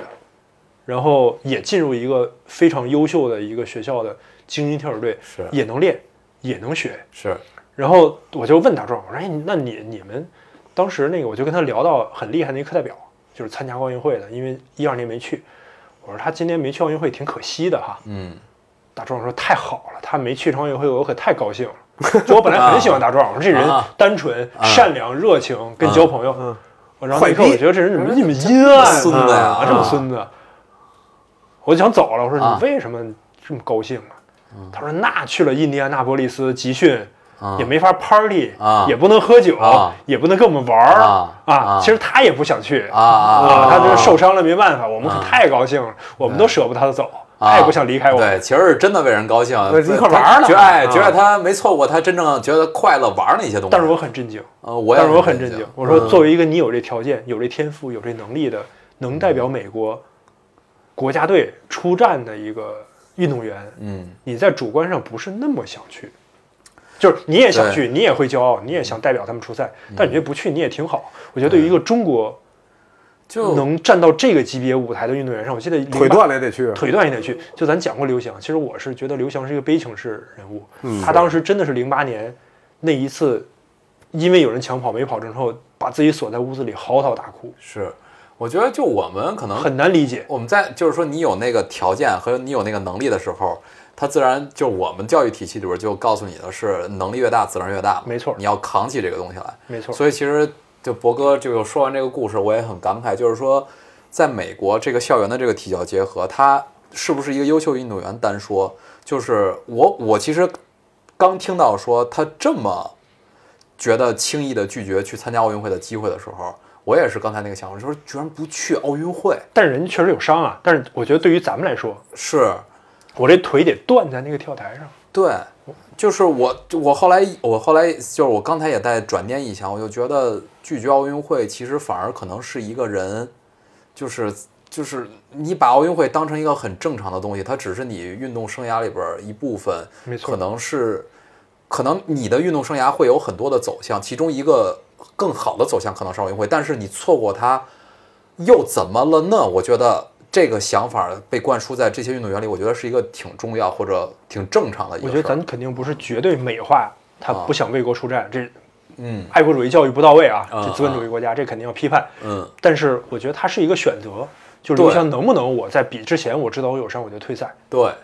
我能不能我也想说不这个面对你民众的压力，对，他就是有这个选择。对，我觉得你灌输给一个在校园里边儿，他他说白了他还是个孩子，他可能惯着是一个运动员的一个弦儿，没错然后他有一个好的能力，他有一个天赋，怎么怎么样，但是说白了，他还是一个在学校里边儿上学的一个未成年的孩子的，或者说，嗯，心智上不完全成熟的那个人，你怎么让他去平用平常心去对待一个在这个领域里边儿特别好的一个机会，以及你错过它之后你失去什么，还是或者怎么样的那种正常的选择？而且你要知道，它是跳水，对，就是我们学校每年在一场重要的比赛之前，会有一个全校的 pep rally，是一个类似于狂欢的活动，嗯二十二十二支运动队全部上台，跟我们这个学学生们互动，然后 football 就是说我们今我们橄榄球就是说我们今天要灭了谁谁谁，嗯篮球说我们要灭了谁谁谁，然后跳水队上来之后说，请同学们从南门儿入学的时候路过我们的跳水场馆看一看我们比赛，因为连我妈都不来看我的比赛，就是很幽默 啊。但是嗯啊确实是他是不被关注，但是所以奥运会其实对于他们来说是一个是很大的舞台。是但是人家说我首先是一个人，我再是一个学生，嗯，我再是一个运动员，我再是一个国家运动员。对对对，我我不代表美国参奥运会，不代表不喜欢跳水，我喜欢跳水。对我热爱这个运动，对但是我不一定非要去印印第安纳波利斯，嗯，我这儿封闭赛会制，什么也干不了，收手机，嗯我集训，然后去伦敦参加奥运会，我我可能我不一定我这个不不是我唯一选择，这个给我非常非常震撼，呃，我我我想到的是什么呢？就是可能如果你在中国，最后你错失了奥运会机会，大家会说一句话：“那你不白练了吗？对你不，白他会否定那你不白练了吗？”一切，我觉得这句话经常出现在我们的生活中，就是当我说怎么着，这回我没去成，嗯，那你不白费了吗？对，白弄了你干嘛呢？嗯，但是人家好像人说我没白练，没白练。后来我就问小美，嗯这个嗯东西西在我身上，没错，没白练。我就说小美，你看你跳水跳的也不怎么行，你怎么看你未哎你来怎呢？么跟他说这白话呀？你这就是英文，我不你这英文有点哎我说啊哎 you you pretty shit，哎 You really a shit， You you are very good 啊，You are very good。然后后来小美说，我可能未来不一定能走这条路，但是我觉得跳水一直会是我人生的一部分，我也希望体育是我人生一部分。嗯，但是确实也有困惑，因为我们俩在一起工作，所以有大量时间闲聊。他说：“你说我该，因为他是本科生，我是研究生。他说我该选专业，你说我选什么呀？”后来他说我我真不知道我将来能干嘛，因为我跳水肯定可能走不了这条路，但是我也不知道我该干嘛。我说小美是这样，你看我拍完纪录片，我给你看我素材，你上相很漂亮，然后你的口才很好，你非常有这种亲和力，你考不考虑去下国际象棋，哎 进入我们传媒学院？你你可以做主播、主持人、电视台解说员、媒体人、制片人，你考不考虑？我说你看你上镜真的非常漂亮，你很自信，和你在跳台上一样美。嗯，小美说：“我从来没有想过这个事儿，但是我大受震撼。”嗯，然后她就开始选我们专业的课。后来我毕业了，差不多有几年我没联系。然后有一天，我是因为我那个前方采访的工作，我要去做一个林书豪的采访，特紧张，开车出去，去路上的时候，我就我说：“哎，小美。”然后小美说：“她说我我我要告诉你一个消息，我拿到一个电视台的实习，我现在做主播了，体育主播了，我特别喜欢这工作。就是当时你建议我做这个，然后咱们学校有这个传媒系，嗯，嗯，我选这个系了，然后我现在好像能做这个了。我说哟，你这事儿挺鼓舞我的，因为我现在要采访一球星，我挺紧张。嗯然后我们俩拥抱，真是特别高兴，为了彼此多好，啊在座的事儿高兴。嗯人性之光，嗯人性之光。后来我我有小美 Face，就是一个社交网站吧，啊，啊我就，face 啊，嗯啊，有就 Face，校内网，我有时候打校内网，美国校内网，我打开经常看到他在他们电视台做橄榄球各种体育的报道，嗯，特别漂亮，嗯，然后很开心，嗯，我其实还挺挺挺，我我觉得对我其实某某种程度上程度来是说，就是不经意间的，不经意间一次谈话，但是一次你觉得谈如笑果甚至对没有他作为大学生学的运动教育员、体教结合的就这是个学生经的一历，部分，他能，当然运动那部分也重要。因为很重要因为他没有那部分，他也做不了这个主播。没错但他没有学生那部分，他可能也做不了这个主播。所以你觉得这个是体教结合一个特别大的优势吗我？觉得对于小美来说，绝对是一个特别大的优势。嗯，对于大壮，因为而且不光大壮是小美，当时我们班里有一同学叫 Zack，嗯，然后他是在橄榄球运动员，在大学期间受伤，所以他这个四年的奖学金资格还剩一年。嗯，然后学校给他一个研究生的申请机会，然后后来他在毕业之前，我们都面临毕业、找工作、实习，很焦虑，坐在一块儿。后来我们就说：“Zack，你这是选秀嘛？因为 Zack 打的一般，很很不错，但是一般没有到 NFL 那级别。”Zack Zack 当时说一句话，我印象特别深。他说：“没所谓，我能选选加拿大、南美，我可以考虑。但是即使我不被任何球队选中，我有一个好大学的两个文凭，嗯我担心什么呢？对啊，所以这又回到当时，回到当时，呃，理查说的是艾纳斯说的吧？对，就是体教结合这个，完全就耽误了我们，因为我觉得某种程度上，就像我刚才说的，他们没有感受过独木桥式的那种，呃，生活生存的这种环境。第二个就是他们本身就是天赋异禀的人，没错，他们像呃像像麦迪、像艾纳斯这种，我相信他们不需要多少努力，你就能看出他们跟别人的不一样，当然在竞嗯竞技水平是上那种。所以所以你，但是你回到体教结合。在美国这样，它其实它的那个让还是能够让绝大多数那种，有时候他在某一项运动里边很好，但他不顶级，或者就像博哥刚才说那种的，他就是一个平均甚至低于在这个天赋上毫无天分的人，他就是热爱这个运动体育项目的人，他永远保有着他的选择。这其实又回到衍生回到说，为什么他们能够用那样的心态去聚焦奥运会，无论他是不是伤病还是什么，他是用一个轻松诙谐的心态告诉你说，啊，他不去奥运会，他 It's 可以 okay 嗯去做 It's OK。我觉得背后咱们刚才说的，他这个体教结合体系给他灌输的理想概念和他的平衡，以及他给你带来的保障，让你永远有选择，都是一点一点像砌砖一样的安全感，让他最后在观念上和嗯一些想法上都会感觉到说，就像你们说，it's OK，就是我我知道那个东西很好，但是如果我没有触碰它的时候，我其他的路也是让我觉得非常的光明且嗯能让我觉得是有价值的。我觉得这就是美国那一套体教结合，大家觉得又平衡又完善又健全的东西。以及我觉得像理查说的，我体育部分全都不白练，对，因为你如果只像我一样，我也是传媒系，嗯，读了研究生，嗯但是我相信我在这个职位上一定没有小美做得好，嗯，因为小美她经历过训练，你最多是个嗯经历过杨毅比赛，对，哎呦，那不敢说，哇，不敢说，啊，嗯然后经经历过这些，嗯，所以他跟我的这个 inside 跟我对于运动的理解是不一样。哎，那我其实有一个问题啊，我想问，那作为体制内非嗯体教结合的李教练，他怎么看待这些完全是另外一个体系的这这帮热爱这件事情，嗯但是不好，好像在他眼里好像没有很很努力的训练，嗯，李教练怎么看他们呢？我问过他，嗯因为我就说，因为我很好奇这个，我就说，嗯您他怎么看的我说您看这些您的现在队员跟您回想自己当时做队员的时候有什么不一样？他说，哎呀，这些队员确实是很自由，嗯经常会和我请假，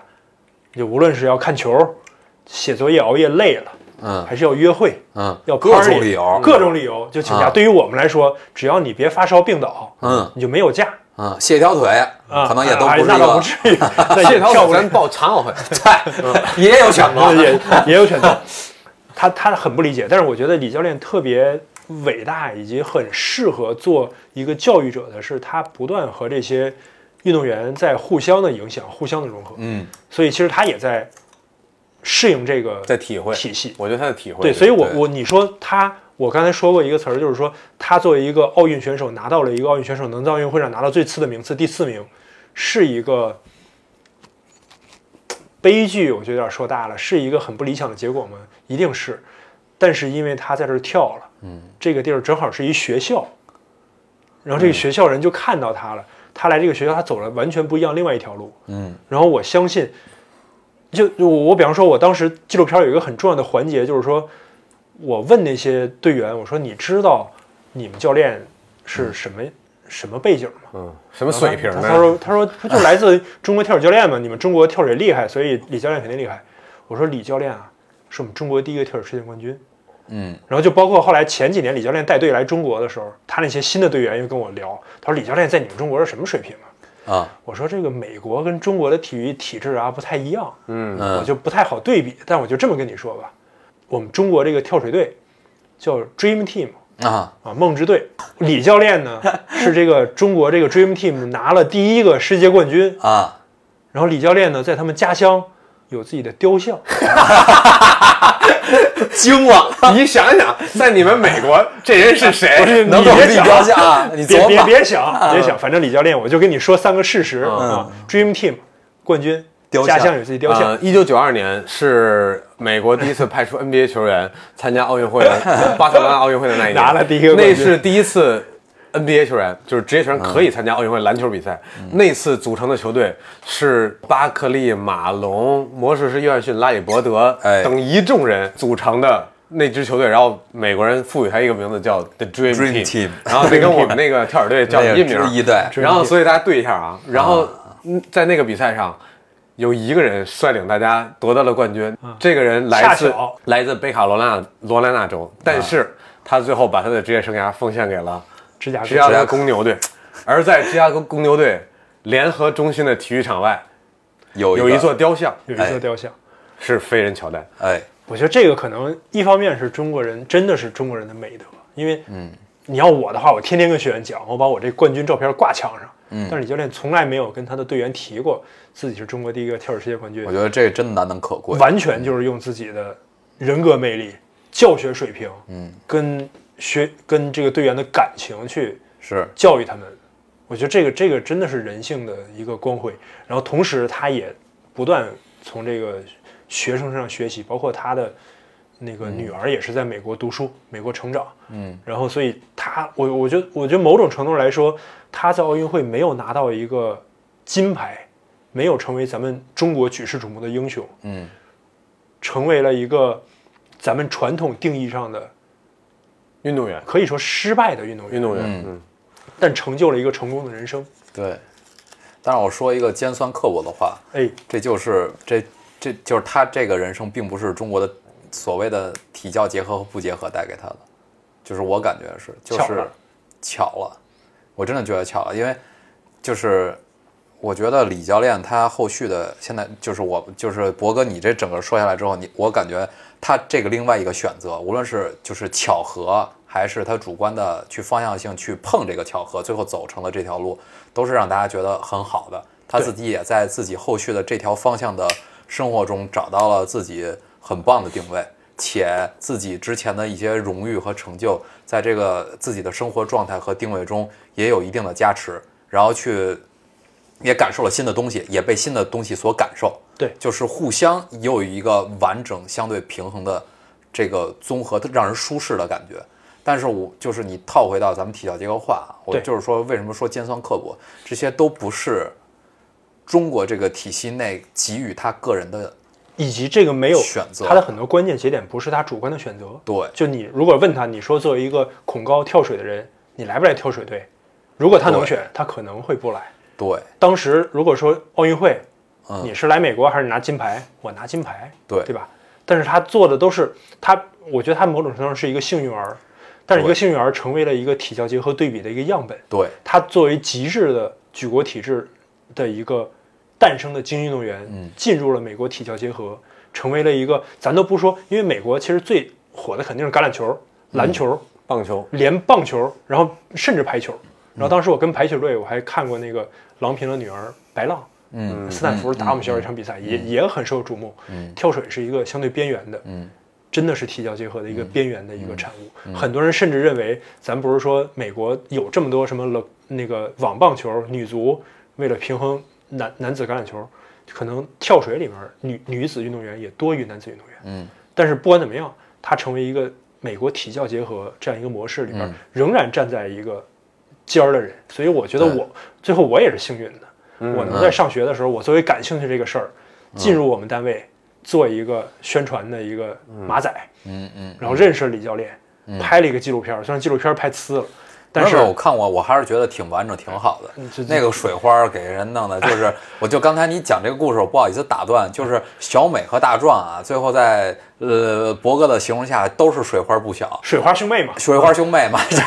是跟这儿找上了，库里和汤普森。 哎呀，但是呢，在博哥拍的纪录片里边呢，他是有一幕完整记录了小美从跳台上跳下来到入水的这么一个完整的过程。那个水花之大之大，真是让人啧舌。啧 舌，就是就是他他他他那个翻滚，就是就是在他落水之前的那一瞬间，正好完美的让自己的身体平拍到整个水面，整个那个就是完整的瞬间就啪一下，整个这这一扇儿身体全都拍下去。然后溅起了一个，甚至有一个二 次滔天巨浪的那种感觉，就是，当然我只是补齐一个就是当时就是博哥这个故事里边的一个小插叙啊，就是确实水平，就是我又刻薄，就水平之次，就是让人感觉他真的不适合，别练了。但这就回到那个问题，就是，呃，中国为什么乒乓球是国球？ 嗯，就是我们在和别的国家这样的小美和大壮们在比赛嘛。对，就是因为我们看到，当羽毛球或者其他那些球，对方开始重视之后，嗯他们在一个更科学的体系下培养了一一两代运动员之后，嗯我们也丧失了对那些项目的统治力。对，只不过 table tennis 上桌，他们上不了桌。来中国，来中国怎么都上不了桌？什么玩意儿你就是 tennis，别别 table tennis，嗯咱要不你们上不了桌。咱们要不把顺带把芭比给聊了吧？ 不是，我就说这意思，就是 你你这帮。对吧？我们练国球的这些，是因为这真真的是我们的国球，嗯没错对对他们来讲，他们可能就是另外一个跳水队，对对，就是一个他们也会那些乒乓球运动员平时也会跟那些学学学生说说那个我们乒乓球馆啊，嗯，在在在这个学校南门的右拐，嗯嗯，你们也来看看我们这个是这个嗯 game 挺有意思的。对对对，啊他虽然不是网球，但是他在桌上打了网球， 很有意思。是是是，然后，但是他们的训练可能也就是像小美他们那样，就是嗯我可能会因为一场橄榄球比赛请假，我因为一个作业没写完会请假。他和那些在这儿练八个小时的中国乒乓球运动员自然没法相提并论。嗯，但是当我们这个举国体制想去培养，比如说我们就说足球，对，哎呀呃，因为足球什么呢？心头一紧世界第一运动嘛，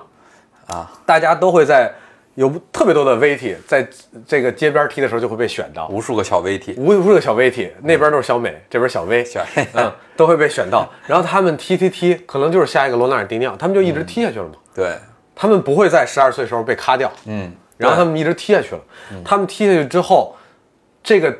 运动呢，在不管在欧洲还是在包括今天的美国，它的参与程度的提高，嗯，它的选材的这个池子的扩大。让这些人能够持续到十八岁到二十岁再就再做决策，我们能够看到他的 full potential，嗯，他的完全的那个潜力的时候，这样的一支预备军和我们可能在十二岁就筛掉了大家之后，对留下的那些人，而且那些人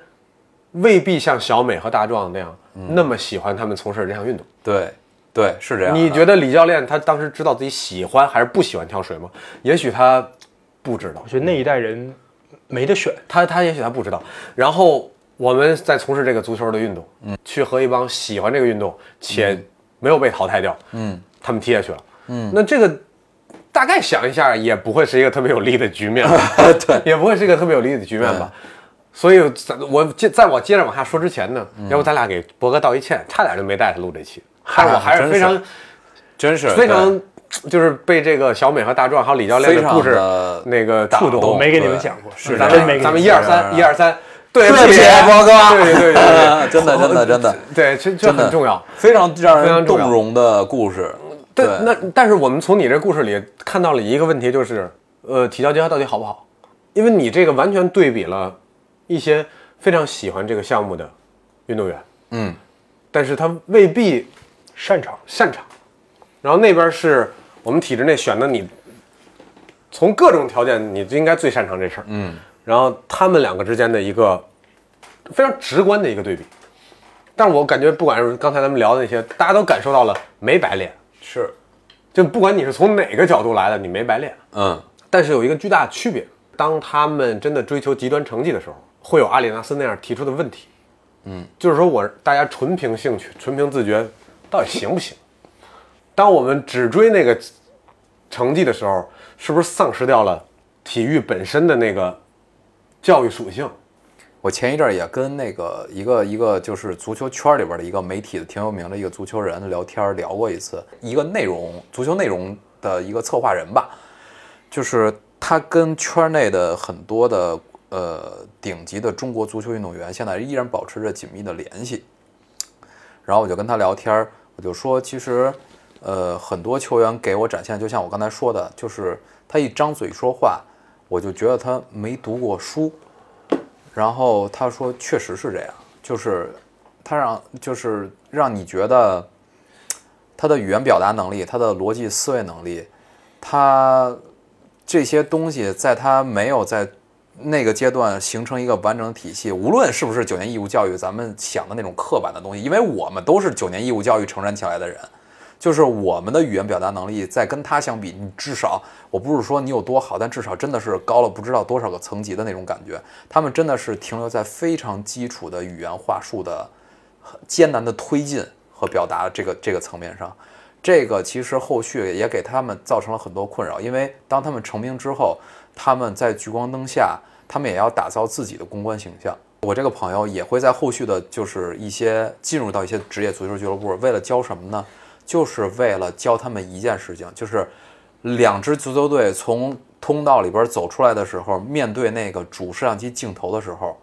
你可以看他一眼，就这一件事儿。你从出来的时候，因为你从那个就就运动员出来嘛，球员出来之后，相相机就会就是就是就会照到你嘛，对着你的脸一个一个过去。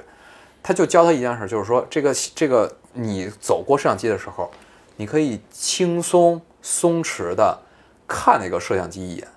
就过去了。其实这个事儿呢，是为了塑造他们自信，且让他们面对镜头的这么一个综合的这么一个松弛感和自己打造这么一个形象，是为了在公关层面帮他们去完善自己作为一个职业球员聚光灯下的这么一一一面。但是这些有一个算一个，这些运动员当他们去面对这个摄像机的时候，他们怎么做的呢？直勾勾的盯着那个镜头，然后非常僵硬的微笑，直到自己消失在那个镜头的边沿，就是自己一边走一边走过去了。每个人都是这样，就是我想就拉回到就是说，其实如果你你能更好的理解他的用意，你能更好的理解他为了让你干这件事儿是为了什么，其实你才能自己更好的去。在这一步里边达到那个大家都想达到目的，你变成一个更好形象的球员，而你因为变成更好形象的球员，才更有可能有更多的商业价值和曝光。其实这些东西你都可以，但是就是因为我觉得他对文字的输出、表达能力和文字没有概的念理解那些东西的就不够好。他在那个时候因为没有接触到足够的教育，就相当于就读过书。咱们就归根结底又说到读过书，就是那个体系的呃熏陶，所以导致他的理解能力的单一和他处理这些事情的僵硬。所以我觉得这个东西你回来都是一环扣一环，一环扣一环，没错，体教结合在这块儿的缺失，带给我们现代活跃在顶级职业，就是这个平台上的最好的运动员的一种一面的这这个缺失，我蝴蝶当时效应一样。这就这就特别像那个，回到最开始，我我提阿里纳斯那个那个事儿，嗯，他们在讨论的是什么呢？作为那个已经有机会成为那世界上最好的三百个篮球运动员的那帮顶级的，嗯，精英运动员来讲，他们当然会抱怨说，卢卡东契奇在欧洲的青训体系下长大，我们在体教结合的这个学生生涯中长大，我们一天比他们少练三个小时，那到十八岁，嗯，我们在 NBA 相见的时候，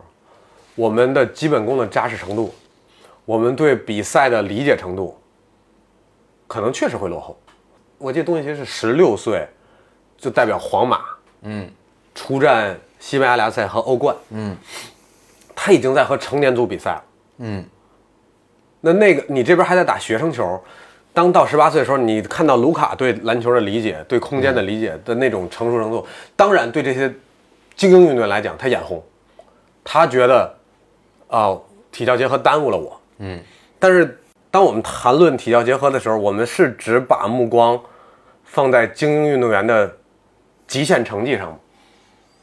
嗯，当我们做这个决策的时候，我们是只看那部分吗？嗯，我觉得可能不行，不可能不行，可能不行，因为我们叫 athlete 也好，叫 sportsman 也好，我们在讨论他的球场表现、专业的能力。嗯，讽刺的是，就在我们中国的语言里头，嗯，sport 的翻译叫体育，嗯，体和育，它还有一个育字儿在里边儿。还真是。这个育到底是哪儿来的呢？我觉得美国的体育里边都没有这个育字儿，它顶多在 sport 后边加过一个 sportsmanship，嗯，就是说运动员精神。这已经是很高境界了。啊这已经是很高境界了。但是我们其实我我不太愿意提什么那个中国老祖宗那些怎么怎么好，或者我觉得那些没没有意义，咱们就往前看。但是我们这次要提，因为在中国的老祖宗的创立这个词，它讲的是体和欲两个字儿，所以欲占到 fifty percent，嗯，一半儿。我相信在讲这个事儿的时候，他绝对考虑到了他对大众、对小美、对我们的大众，嗯嗯，对所有这些人能产生的影响，对小威迪啊，小维体对你对吧能产生的影响。甚至包括对我，对吧包括对你，嗯，对吧？可能对你这儿欲大于体，对当然绝对大于体，嗯，对你这儿欲大于体，但是举国体制不体教结合的情况下，呃，我们好像把欲给丢了。嗯，我相信，如果这么比的话，我还是希望体教结合是要考虑非最后精英运动员的，嗯，这个这个层面的，嗯，你想一下这个小美大壮，或者说那些 NBA 球员，或者说那些 NCAA 球员，嗯，呃，美国 NCAA 一级联盟有大概三百个学校，嗯，每个球队有二十个球员吧，我们姑且这么算，嗯篮最后篮球，最后能进入 NBA 的，每一届选秀选多少个？几十个。嗯，其实他所面临的竞争性比我们的举国体制那个还要残酷。对，我们老说我们这个十二岁就断断送了 VT 足球生涯，它残酷的是在早，对对吧？在早期，对但是体那个体教结合最大的残酷是竞技层面啊，是这帮人付出了从十二岁到十八岁所有的努力，嗯，到十八岁那一天发现哦，其实我可能上不去了，但是我这些练我都练了，还是回到那句话，没白练，嗯，不管小美成为了一个体育主播，大壮我不知道他在做什么。有的人成为了一个基层的教练，像我们学校很多那个没有进 NBA 的这些球员，你发现他就是学校的老师，他是这个球队的助教，嗯，他是这个球队的营养师，嗯，体能运动训练师，嗯，他们都找到了自己的工作，嗯，那这件事儿就解决了我们举国体制运动员刷下来之后怎么办的问题，嗯，如果没有体教结合，没有那么多体育相关的运动岗位，嗯，不会有三百多个学校都需要体能训练师，都需要营养师，都需要这些人的存在。我们 CBA 做得很好了，对吧？已经让 CUBA 的球员可以往 CBA 去走，但是我们只有二十个球队，对啊，我们的岗位就那么多，嗯，我们的一个大学的篮球教练，我们能负担的就是一个主教练，一个领队，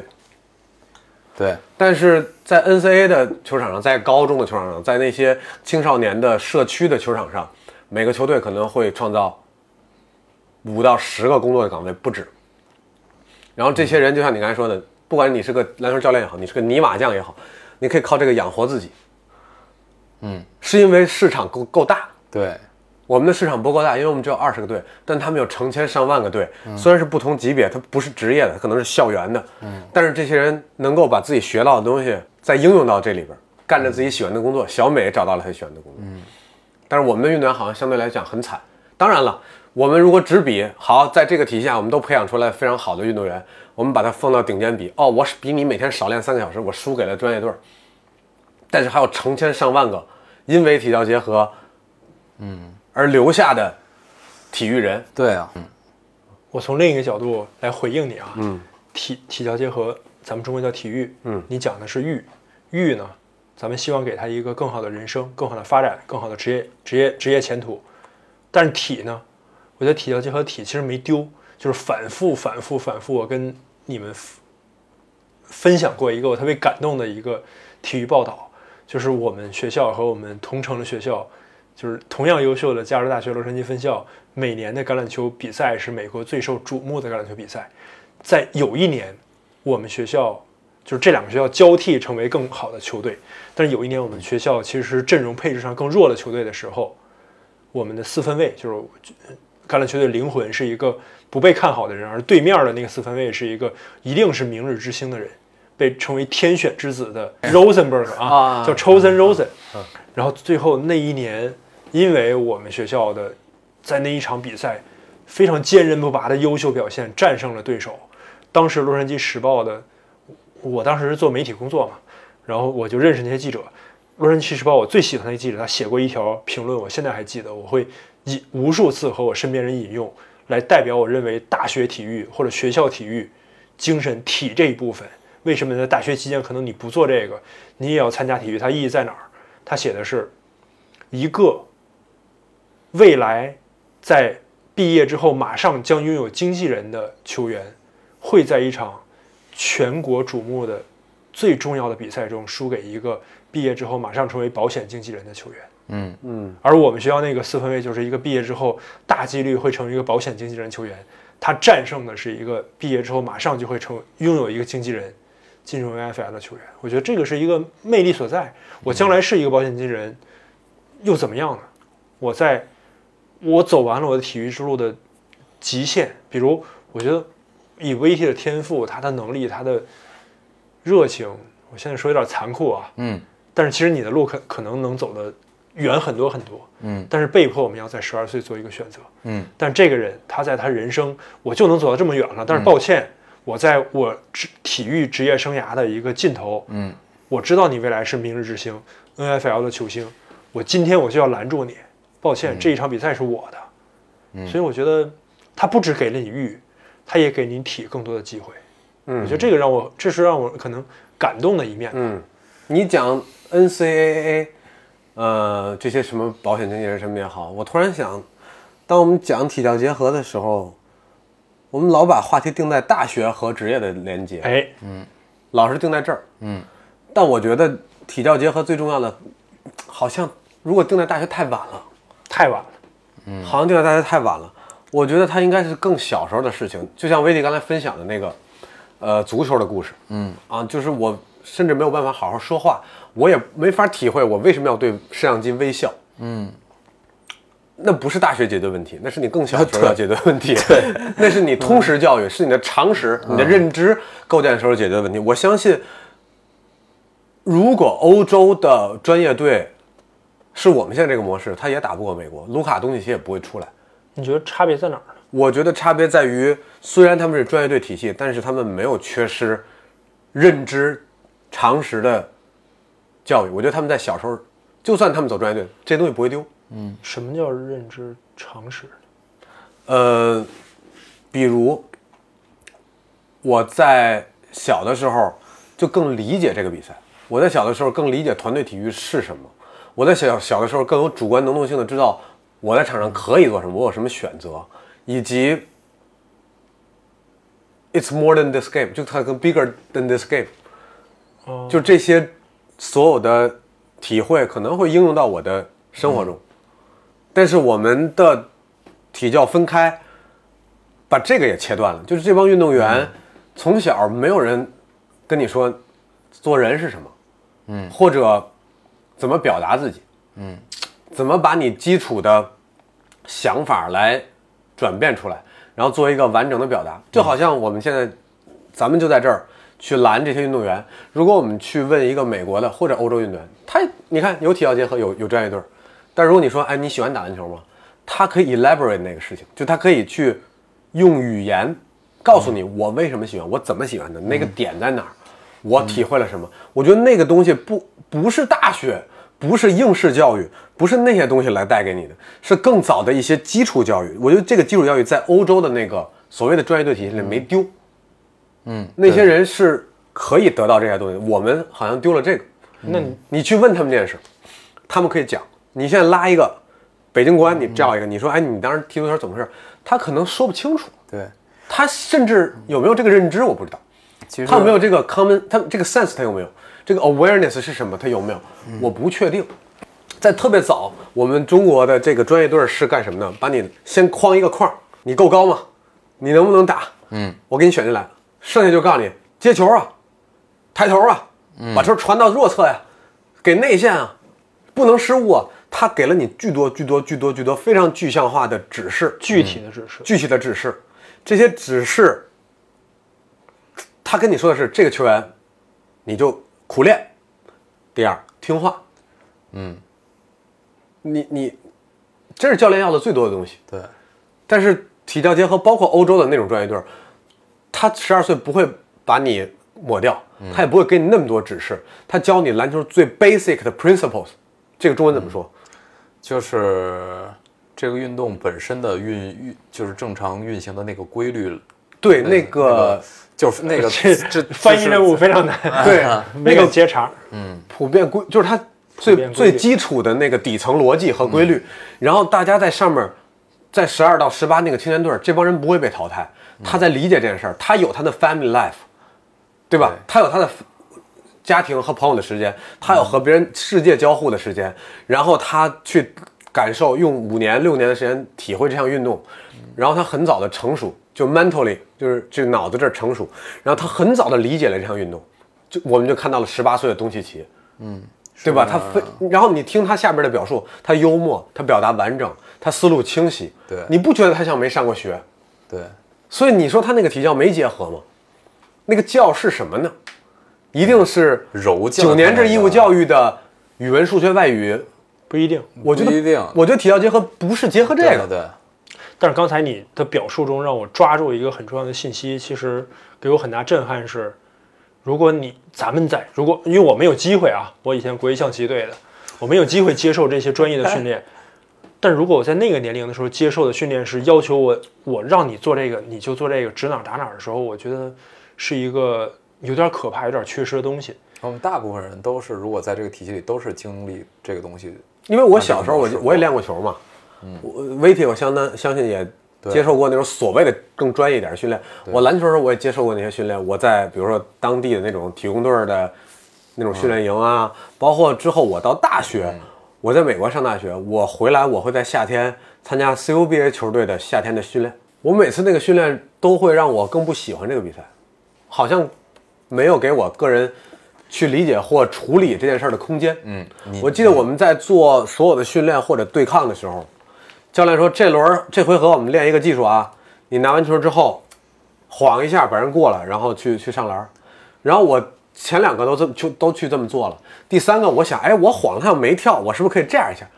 马上吹哨叫停，就我下意识就我晃了他两次，这次他如果不反应，我有一个 counter，我有一个就是 pl- plan B，没错，然后但是他说，那教练特逗，那教练说，停，你过来。我说怎么了？ 你贵姓啊？我说我姓张。啊，免规姓张。我说姓张，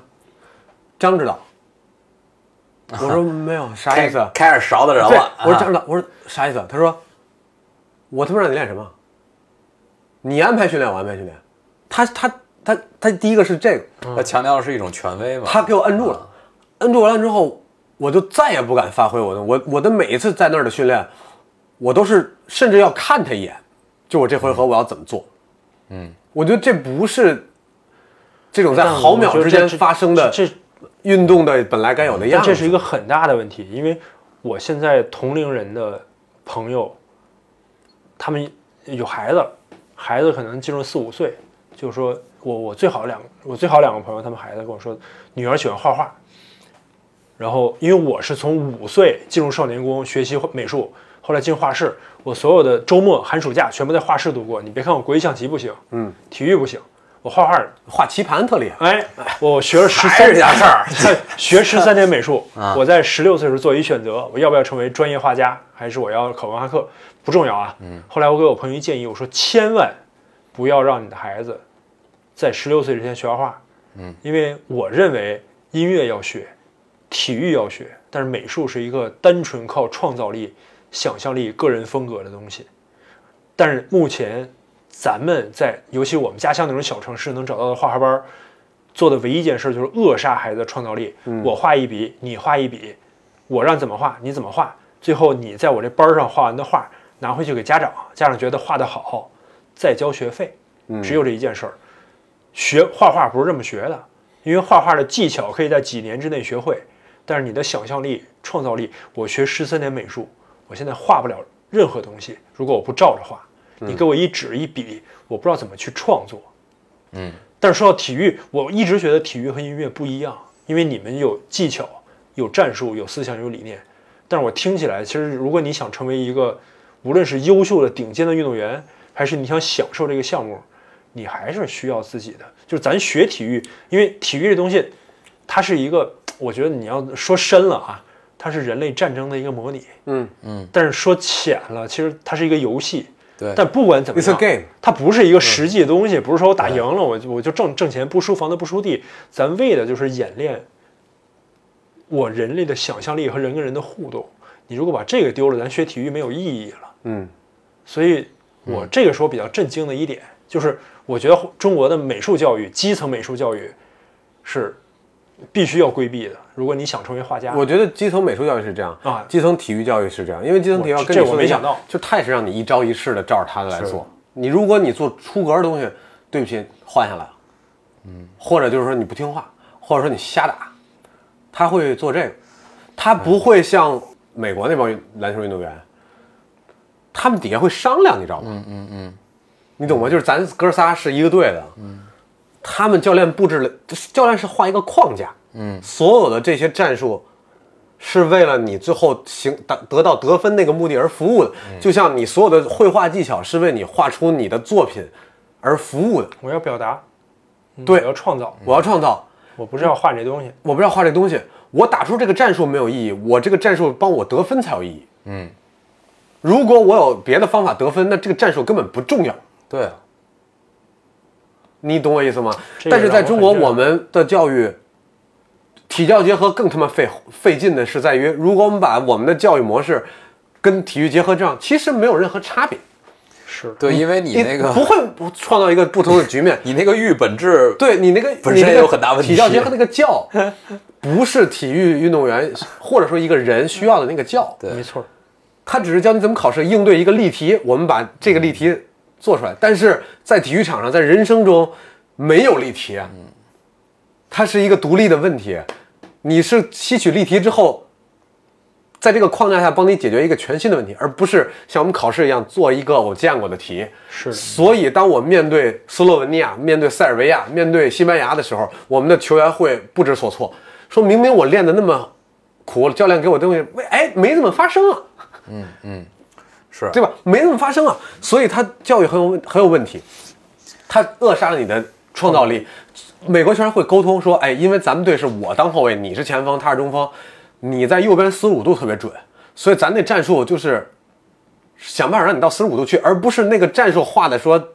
把你放到左边去。嗯，哎，其实这战术发展到这一步，我们可以 break 就就打破这个战术，因为我进入到我的甜蜜的区域了，我的思维 spot 我到了，我就投了。嗯，队友是 OK 的，因为我们足够了解，我们会沟通，我我把你放到那儿去，嗯，对，然后你 go to work。嗯，但是在中国不行，中国的球员为教为教练和他的战术服务。我不管你是谁，你进我的队，你打我这球。但是很多人这么打就完了，你知道吗？那我必须要再次推荐，我给理查推荐无数次他都不看的一电视剧，叫《Friday Night Light》胜利之光电视剧版啊，电影版也很优秀，但是电视剧版，他刚才说的这个事儿让我想起其中一段情节，我就剧透了，就是他这剧的开场就是他们明星四分卫在第一场比赛直接受伤，重伤，重伤之后那个替补四分卫从来没打过比赛的人只能顶上来，嗯，很不自信，像我一样的一个。菜逼，很不自信。然后教练那个教练也是一个很好的教练，一个教育家。他去看那个受伤的明星四分卫的时候，明星四分卫跟他说一段话，他说：“现在这个四分卫，他跟我不一样，喜欢画画，喜欢读书，喜欢思考，但是我喜欢那个孩子，因为他很有创意。只要你给他一些空间，他会给你一些惊喜。”当时教练就跟他说：“是因为你这样的球员，让我这样的教练觉得我的工作才有意义，才有价值。这段对话串起了三个人。嗯，一方面是我觉得这个受伤的明星四分卫说了一段非常宽容、非常有智慧，并且非常有心胸的话。明明他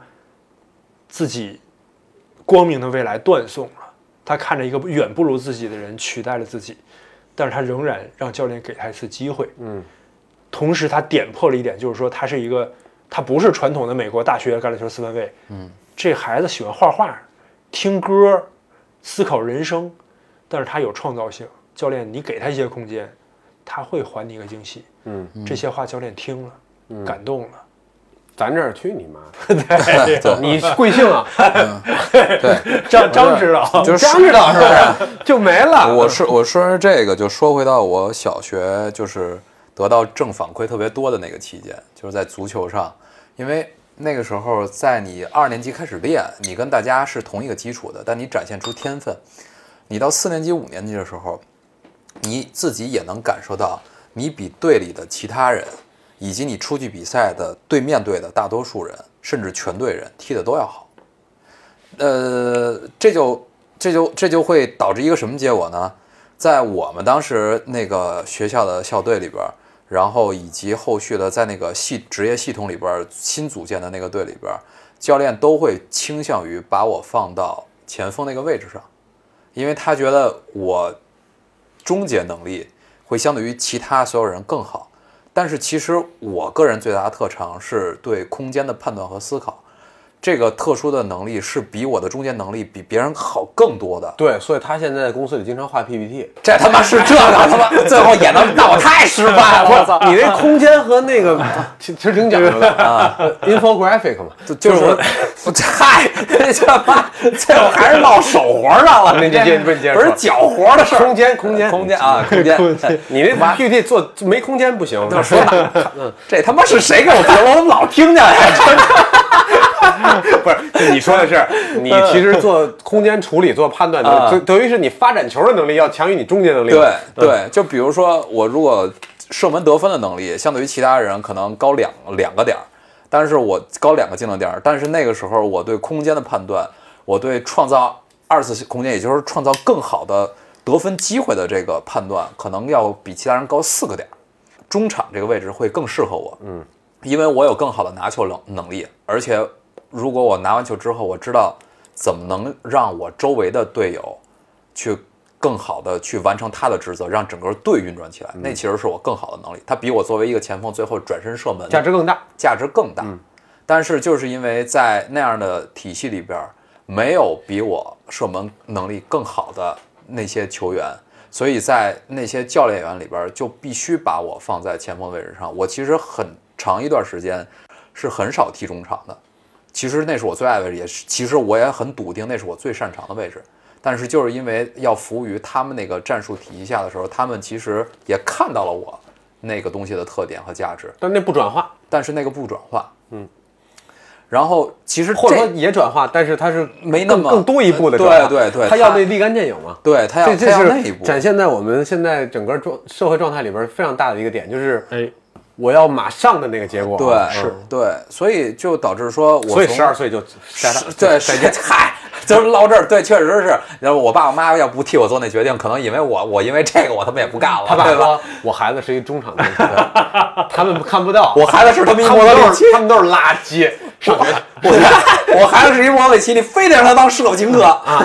对吃辣腐烂，吃拉夫纳啥 AC，哎， 锅米对嗯对，就是类似的这个情况。然后我我真的有机会去，在我最喜欢位置的时候，是真的我已经决定我不能去成为职业球员，我回归到野球场，回归到朋友的球队，回归到什么？然后我再肆意的在那个位置上去发挥我的那个才华和天分，才有了东南去球创造空间王这个外号啊。才对，这样，然后本质上就让我就回到足球快乐的那一部分，嗯，因为其实我一度那个大家都玩 QQ 空间和百度空间的时候，嗯，我的那个 ID 的名字叫天生助攻狂，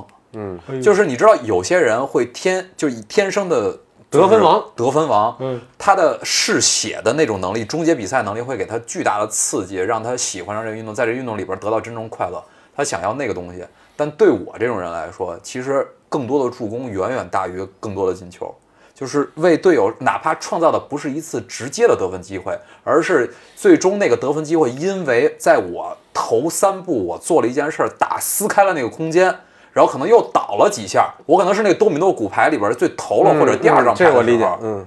我那就是就是那我我做那一部分的时候，最后不是我的助攻，我也因会因为我在投了做了那一步正确的判断而让自己爽一个礼嗯拜或者一周。但是这个东西我再也没有机会看到我把这个自己最大的天赋放在我可能成为职业球员的那个点儿上了，就是因为我在那样的一个体系下，他们其实也并没有太真正尊重我的天赋那个。我觉得这件事那个东西儿，篮球更夸张，篮球的青训更夸张。这个球员本来有更好的天赋做做其他事情，但是因为他发育的比别人好，他当时就是比别人高，教练就会在很早上说你去打内线，但其实他可能会成为一个就是高后卫，嗯，但是我把你突然放内线，因为我在十四岁组的时候，我的身高导致我你把球给我，对，我就能解决问题，所以他很早就被要求干那个事情。因为 U 十四的主教练只在意 U 十四这个年龄段里边这个球员对他来说最大的价值。这个相当于学校画的时候，这老师只在意这孩子拿回家的画，家长是不是能交下一些对钱。没错啊，这实际上这教的是孩子画画，但实际上最终的客户是家长嘛，嗯，对吧？就是一个一个道理。教练所以出成绩的，对，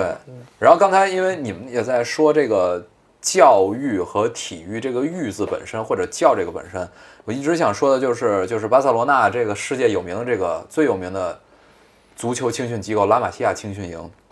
其实他在六到十二岁的时候，首先。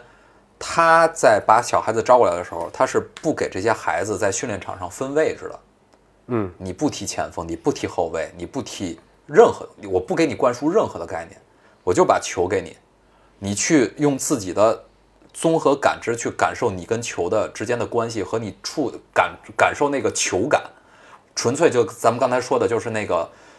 这个运动最最基本的那个规律，它怎么运行的，你去自己先去感知去。然后伴随的是融入到这个青训体系的该有的认知、见解、理解、逻辑的那些基础的课程，它也会在这个基础课程里边设置一些所谓的标准，就跟咱们看《灌篮高手》似的，你比如说某一个项东西不及格，在他们那里边没有不及格这个概念，但是会有一个标准，你在哪一块里边你需要达到一个标准，它达到那个标准了，你就可以把这个东西作为你自己的收获，你就不用在这块儿重复去做这件事情。这是它教育的那一部分，它呃揉到它整个的这个对足球理念和理解的这个循序渐进往上一层递一层的不断有变化，教育的那一部分和体育那部分揉开，但是它依然没法规避的是，这样健康和这样一个一直在培养人才，培养出梅西，培养出什么嗯各种各样呃持续不断为巴塞罗那输送新兴血液、顶级球星的这样一个体系，它依然抛弃不开，它就是一个还是一个嗜血的金字塔结构，残酷冷酷的金金字塔结结构，只不过说在它走到最终。十八岁、U 十六、U 十八时候，你需要觉得，就跟咱们说的，你到那个时候，你把所有的东西都经历过了，你也都练过了，这些东西都已经自己在身上都伴随你一生，就注定会伴随你一生的时候，你再判断，或者说这个客观的体系在给你判断，你适不适合再作为一个职业球员进入到下一步，你有没有资质？但当你选嗯这个体系没有选择你，或者你没有选择这个体系的时候，你突然发现你在选择其他路的时候，其实你也并不会太害怕。某种程度上，这个体系它并不是像美国那种体教结合的那种体系那么完美，在大学结合在那什么，但是它在足球这样一个体系里边，也尽可能的保留了你作为人本身的选择性。而且我听起来，一些即使没有成为顶尖球星的人，他如果走上教练岗位的时候，他教球一定不会像理查说的那样，就说你就要做这一二三，是的，嗯你要做了四，你就不行，因为他对这个运动，他对这个事儿的理解已经超过那个理念了。嗯他如果不成为球员，嗯很多时候可能三流的球员他是一流教练员。嗯，我觉我我觉我我觉得他这是一个良性循环。是是，因为你对这事儿的理解，跟你在这个事儿上的竞技体育表现，某种程度上它不是呃完全嗯很挂钩可能的是对就互就斥的脱对，都互互斥或者甚至脱钩的，但是它不妨碍你在培养一个比你更有天分的球员的里边儿，用你更好的理解把他引导向一个更正确的方向。是的，是就是这样。然后再说回到日本足球体系里边儿这个体教结合的这个方式，就是这这就三山勋现在在英超布莱顿踢球，现在啊最炙手太可热太厉的害了，我操！一个就是他他的他的静态天静态天赋，就是包括启动、加速这种客观的这些东西，包括他自己的对球的感触、球感这些东西，都已经是在亚洲球员里边是最顶级的。但是就是他对，但是之所以他会变成这个上限再往上的一个代表的亚洲球员，就是他对足球和理解和认知是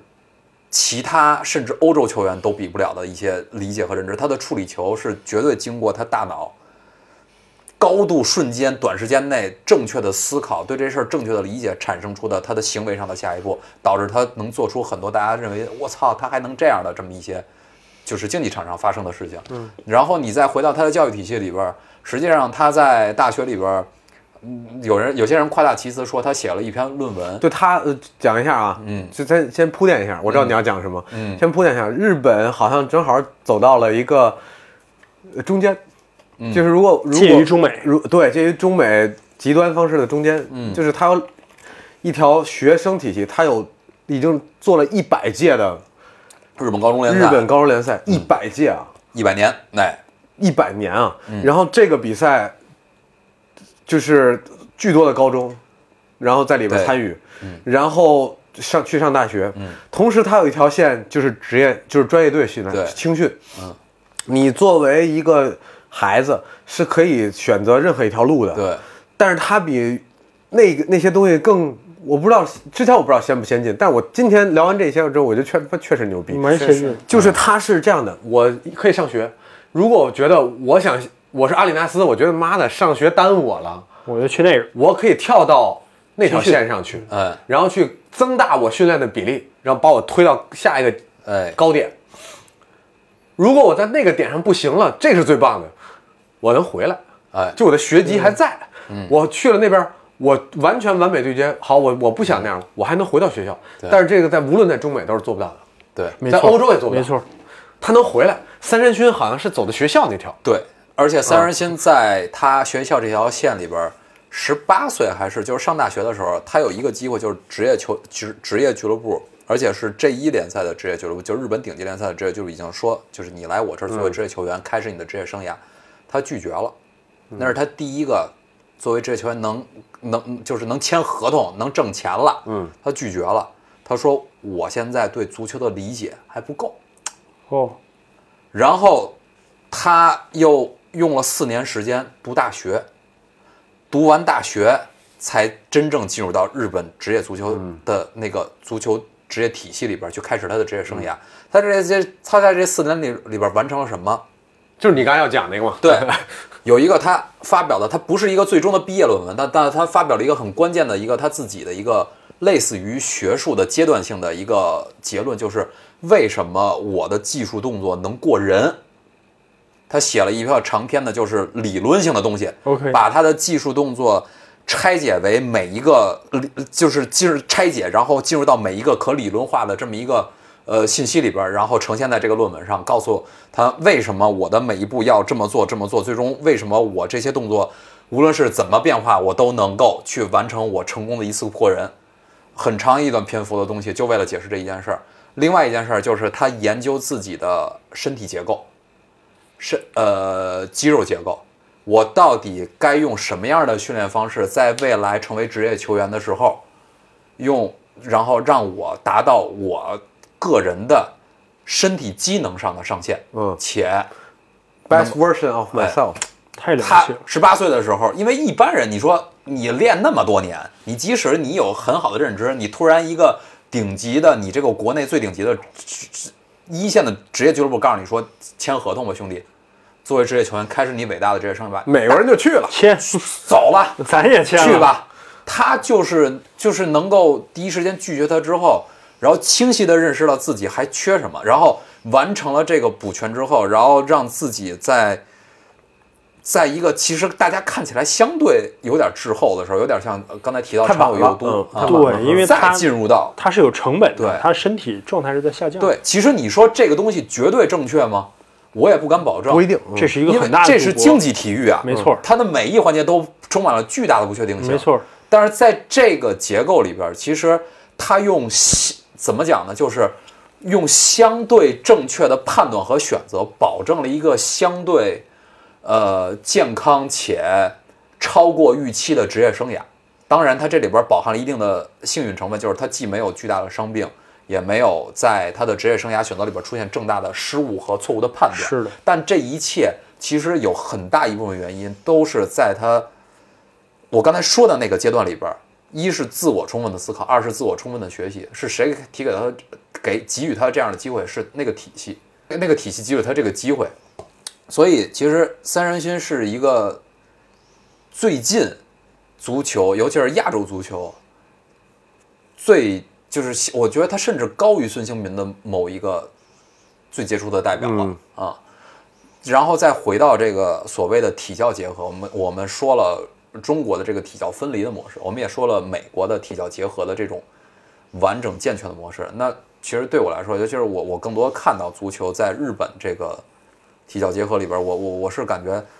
它就是刚才大家说的，结合了，就是在中间儿嗯嗯的一种感觉，就是它没有摆脱我们亚洲人在教育上的那种偏激性和残酷性，但它在这样的一个偏激性的残酷性的基础上，又建立起了一个相对对于体育友善、对于教育友善、对于体育中的教育友善和教育中的体育友善的这么一个综合的一个属于自己的体系，所以这就是为什么我们不学它。我为什么又回到那个问题？但是学不了 对，学不了。啊但这刚才又有一个观点，其实也是我一直想提的，就是这个东西在我们国家，它没有结合，它到底是因为这个运动不允许，还是这个社会现在这个国家的社会发展的这个阶段不允许？它到底是一个社会性问题，还是一个模式性的问题？嗯那其实就像我回到我的这个结论上，就是说，我理解，呃，就是我对于中国足球来说，体教结合一定是让它改变现状且开始高速发展的一个最有效的方式。但是你结合到中国的发展阶段和现在的社会的发展阶段，嗯他没有这么做，我充分的理解，因为教育对于这个国家的绝大多数多数人来说，依然是他改变自己命运，呃，社会阶级跃迁还还的是稀缺，对，因为唯一本科唯一率的本科率百分之四嘛， 对，唯一的一个出路和渠道。我们不能因为这项运动是世界第一大运动，是世界第二大运动，它是因为它是篮球、足球，它的影响力，而把这样一个对能影响那么多人的这么一个渠道，它的资源倾斜到这个体育的这这这一块儿来，因为现在我感觉这个社会阶段，就我国我国的现在这个阶段和和这个这个社会的结构来说，你一旦这么做了，会有相当一部分相当一部分人失去他改变自己命运的机会。就是普通学生，普通学生，嗯他既不对体育有浓厚的兴趣，他也没有在社这个社会结构里边有足够的资源和背景让他过到更好的生活。那教育、读书是他唯一的出路的时候，那我们怎么再去看待体育和教育在这个国家里边的轻重？它到底拨走了多大的教育资源在这块儿之后？那对于教育本身，它是不是还能保持一个相对的教育公平？因为我们老就就就会回到我们说，这为什么是一个社会性问题？它高考每个人都在诟病，说它有这样和那样的问题，但是我们是不是有比高考更好的方式去解决教育公平的问题？暂时没有。真的暂时没有，至少在我的认知和我就我思考过这个问题，我真的想不出来有没有什么，因为人口太多。我们现在聊了一晚上体育，聊了一晚上体教结合，其实可能是这个国家少数人的事少数人的事情，少数人的事情，嗯真的是这样。所以就是很多人，就是我还是回到足球那个东西，就是我们以前老开玩笑说说这么多人，十四亿的人挑不出来吗嗯挑不出来十一个会踢球的人，然后我们会说是因为体教结合，你没有把这个池子这样的选材率养扩大大嗯扩大，但是你再把体教结合这个往这个国家的综合现实的情况去延伸一下，你就会发现能不能这么做可以，但这么做要付出什么样的代价？巨大的代价巨大的代价。巨大的代价所以这就是我可能对体教结合，在我们国家，我们看到了好东西，美国那一套东西，我们也看到好东西，日本那一套东西。那再回来之后，我从几年前也特别不能理解，说你们为什么就不这么做呢？教育部和那个足协，嗯咱们一块儿搞一搞，搞 copy 啊弄剪联赛，让那些好好的学生上好学校，让那些优秀的人因为踢好足球而能得到好的教育。为什么不这么做？我们在二十年之内一定能有一波人带中国队重新进入世界杯。但是这么大，我们看似觉得把把中国队继二零二零二年之后重新带进世界杯，这么大一个课题，这背后的体育市场这么大，商业化这么大的一个看似很大，但你但你又回到这个整个社会的国教家育公平和这个国家每一个人命运，你跟他在比的时候，我又把自己之前几年前的那种对这事儿的不理解，就又化到理解这一步了。就是我依然觉得体校结合对于中国足球是，他要他想要改变现状是绝对避不开的一条路。没错，但是他能，他如果一直不这么做，我保持充分的理解和尊重。我我我觉得我有一个观点，就是千万不要拿这个政府和管理者当傻子，哎，因为绝大几率他们是层层选拔，而且他们面临的问题是咱们没法想象的，是复杂问题。这些人是咱们社会里边非常精英的一群人，是同时有着极强的使命感。对，那我觉得体教结合这个事儿，如果咱们做不到，背后一定是有巨大的咱们能看到和看不到的对各种考量对的。那咱就说美国，最近美国我跟大家推荐一纪录片啊，它叫这个我到时候放到 show notes 里。你就来了啊！哎我一定要来了啊！ 到时候一定放啊嗯叫 Operation Varsity Blue，讲的是什么呢？讲的是美国，咱们就说体教结合的一个教育丑闻事件。这教育丑闻事件，我给大家简单讲述一下，就是什么呢？就是美国很多有钱的家长，他为了让自己的孩子上好大学，嗯给自己的孩子给教练塞红包。把自己嗯孩子 P 图、PS 在水球队上有良好的表现，作假进入这个学校的校队儿，高水平单招，但这个对对于，当时我看完这个纪录片，我震惊了。嗯，这个这个纪录片在美国引起了巨大的社会的轰动，他觉得这是对我们这个教育公平、美国这个体校结合制度的一个巨大的啊毒瘤，像癌症一样在侵蚀侵蚀这个社会的大学招生、体校结合和这个社会。但是我看完我震惊了，我说这不是咱们中国玩剩下的 啊， 真的是啊！我说你们这个哎还小儿刚刚啊呀知刚知道这个事儿啊， 刚刚明白， 刚明白。 所以说实话，咱们中国人确实是一个很聪明、太聪明很了，懂得变通，嗯有无数种路数去实现在有限资源下，我先实现我的目标的。嗯这是一个供需问题。那我们的管理者、我们的政府在面临这种复杂的情况下，他为什么没有实现一个美国已经搞成这么成熟、日本搞得这么平嗯衡的一体小结合，有咱们难以想象的一个困难？对，我觉我觉得得这个是我很支持的。嗯，对但是这个东西，我们咱仨，但是三个臭皮匠也聊不明白，是因为他们都没想明白呢，没想明白对他们有对那么多的资源，智囊库什么，咱们好像也也也不行。也不行我们那儿聊半天，好像也只只是怎么叫什么盲人摸盲象人吧，纸上谈是兵的，纸上谈兵，盲人确实是这样试图想探探究这件事儿，但是好像不是那么容易。太火宏大了。嗯但我就觉得，我我同意维铁说的，就这东西它不能这么做，可能有一些很必然的原因。嗯但是，嗯但是我要我觉得说的是，有一点需要学习的，嗯，就是，呃，进不进世界杯、奥运会拿那么多金牌，有那么重要吗？嗯，当然想了，我们为了能再进世界杯，我们把这搞了不就行了吗？但是好像那个牵扯到了太多人的命运和对和那什么，那进世界杯有那么重要吗？就对我们来讲，就我进不进世界杯，就影响我们的实力的展现，或者这有那么大的影响吗？我觉得没有。相比来讲，我们回到今天最早我们讨论那个、嗯微观层面，我们稍微搞一搞，嗯让大家有在基层有更好的体育体验，嗯，有更好的教练，有更好的理念，嗯，给予他们相比于原来的就是教导性的、嗯指导性的、指示性的，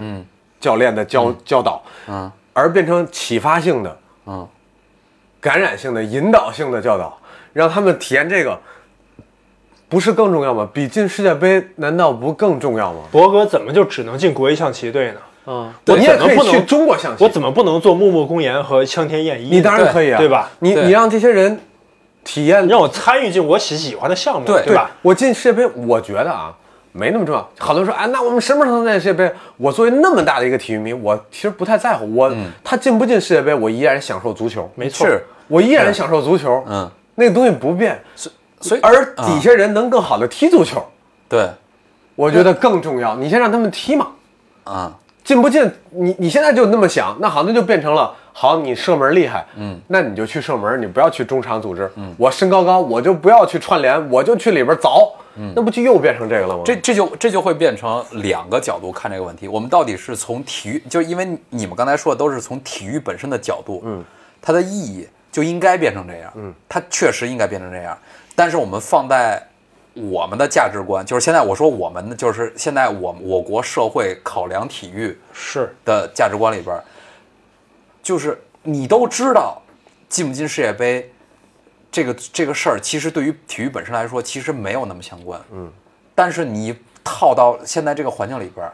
它又那么无比重要，其就是你知道这个这个这个这个这个这这个矛盾其实始终一直存在，而且你知道，其实我我就是之前奥运会的时候，就是各种社交媒体都在强调说，多少金牌是吧？啊我们，呃，对，就你有些事儿刻意越刻意的表达，就反而越能感受到你在乎这事儿。他那个社交社社交媒体上，在那个阶段，各种就是，呃，球员的努力呃更重要，什么哪个呃得了我知道你要第说六啥，名、第七名，但是他完成了整个比赛，就是整个社交媒体不活呃 hashtag 热点，确实都不再强调说谁夺了多少金牌，谁夺了多少金牌，都更记录说这个这个这个运动员多么努力，他背后付出了什么，他是背后弄什么，他都强调。我相信这是公众媒体为了扭转。过去传统对于运动有其唯结果论、金牌论的这么一个过程，但是这个过程此时此刻还就近在呃东京奥运会发生的这个时候，你就能明白我们的观念和对体育的认知依然停留在最初的阶段，以及我们扭转这个观念，把这个东西变成还给体育本身意义，还给体育本身，依然需要一个巨长漫长的扭转过程。以及我还是觉得，虽然咱们现在马上 copy 日本、美国体育结合不现实，但是宁可一丝进，嗯莫要一丝停。我觉得这个事儿要做，为什么呢？我觉得美国他做到现在，不是说嗯一朝一夕就做到了。嗯，我到时候把那些我喜欢几部纪录片放到 show notes 里。你真放啊那真真放放啊包括密歇根五虎。那这期啊那这期为为你什么那这美期国啊你写 show notes 不是为什么？我我我我我发给你，发给 你。收到就是出名，啊你写 show notes，大量的我喜欢的体育纪录片讲的是美国这个教育和体育结合之中出现反反复复的这个争议、嗯，案件嗯和他们的反思。嗯，所以我觉得他不是说一下就做到今天这一步哎的。，我特别同意，我觉得有兴趣、感兴趣这个话题人看我都看了，包括由于我们学校的事儿有这事儿那事儿，嗯他们经历了大量的社会层面的、法律层面的案件，嗯才把这个体体教结合一步一步的完善。对所以我觉得咱不可能觉得咱现在做不到，咱就不做，对咱什么时候准备好了对，嗯你永远准备不好。第二呢，我觉得包括你说了，咱能做到做到不唯金牌论，就是需要更多人参与到体育中。嗯你不能只让我下过一象棋，我去踢了足球，我去参加田径，我才知道这个运动意味着什么。嗯嗯，对吧？你得让大家参与进来，是无论是精英运动员还是有潜力运动员，得让他参与进来。嗯我觉得这个事儿，咱们就是要往前走，嗯，在走的过程中去修补，而是而不是说，咱准备好了，咱一下对但我们不是特别迷恋一劳永逸，一下来一狠的吗？对对 I wish 所以刚才这个我强调的就是一个你的观念上的想一劳永逸和现在在努力的这个过程这个对冲，对。它现在是在这个对冲的可能初级阶段，对。但基于博哥那个那个什么，我其实想说的是一个跟本期话题完全没有关系的人，就是就是他妈的 符合，但是符合这个节目调性的一个。对，就是母猪的就是因产后为护理了，就是因为因为因为我们我们咱们咱们几个朋友也会在就是包括包括也有女性朋友在一个群里边经常会讨论一些男权或者女权的那个东西。其实就是我突然想到了，为什么就是女权这个东西，大家好像有些人有些时候觉得过激，有些时候会觉得它那个点其实并不是你想你你你想要的，并不是平权，而是女权那种东西，就是会有很多敏感的点。其实我一直对女权这个事儿，就是说，你客观必须承认，男权男男性在过去的这些东西里边，更多的会处于一些主导地位，无论是意识上还是一些所谓的一些社会的资源层面，更多的会有这些客观的一些优势和主导的这种过去的客观的现实在。女性在找自己权利的时候，她从 B 点出发，她要去 A 点，它 A 点可能是最终理想的，就像我们实现一些所谓的共产主义那种理想的平权的那个状态。他现在是终于找到一个契机，从 B 点出发到 A 点的过程中，很可能会出现一些过激，矫枉过正，或对，矫枉然后必须或者过正，说有的时候或者说判断错误。然后或者说那些东西，但是咱不能不往前走。对，不能不往前走。所以有时候我去，包括我刷微博，包括我刷小红书，我我能遍地能看到说女性对于一些东西的那种过激的反应。有时候我看到我我我我也会觉得不是，但是我甚至不好判断那是不是过激的。但是她在往那儿努力的过程中，她做的一些努力和尝试可能是错误的，或者说让我感觉她那个劲儿使的未必是不对最好的。嗯对，但是总有一个那个过程得让他试错。我觉得体育要结合我们也说的够多了，我们一定会有人不同意我们的观点，这是很正常的。嗯，希望有人，如果不然的话，只不过有点失败。对，我觉得是挺好的。呃，但输输输出观点是危险的，但也是勇敢的，也是有价值的。我觉得是有价值啊的，啊有价值哪怕我们的观点偏激，哪怕我们的观点错了，嗯，但是可能引发引起了讨论你的讨论，然后你再在这个基础上对再有思考，对对我觉得可能没没准明天现在我有一蒙之山。啊，明之山，我现在有一明之山，没准明天有一个什么蒙之山，蒙之山是我的然后他反正他就是哎，聊了一期，比我们聊体教结合，聊什么聊得更透彻。我嗯们说哦，原来这个事儿是这样，我们也从中学习，我们觉得是好的。谢谢大家，我们以后。谢谢大家，谢谢大家。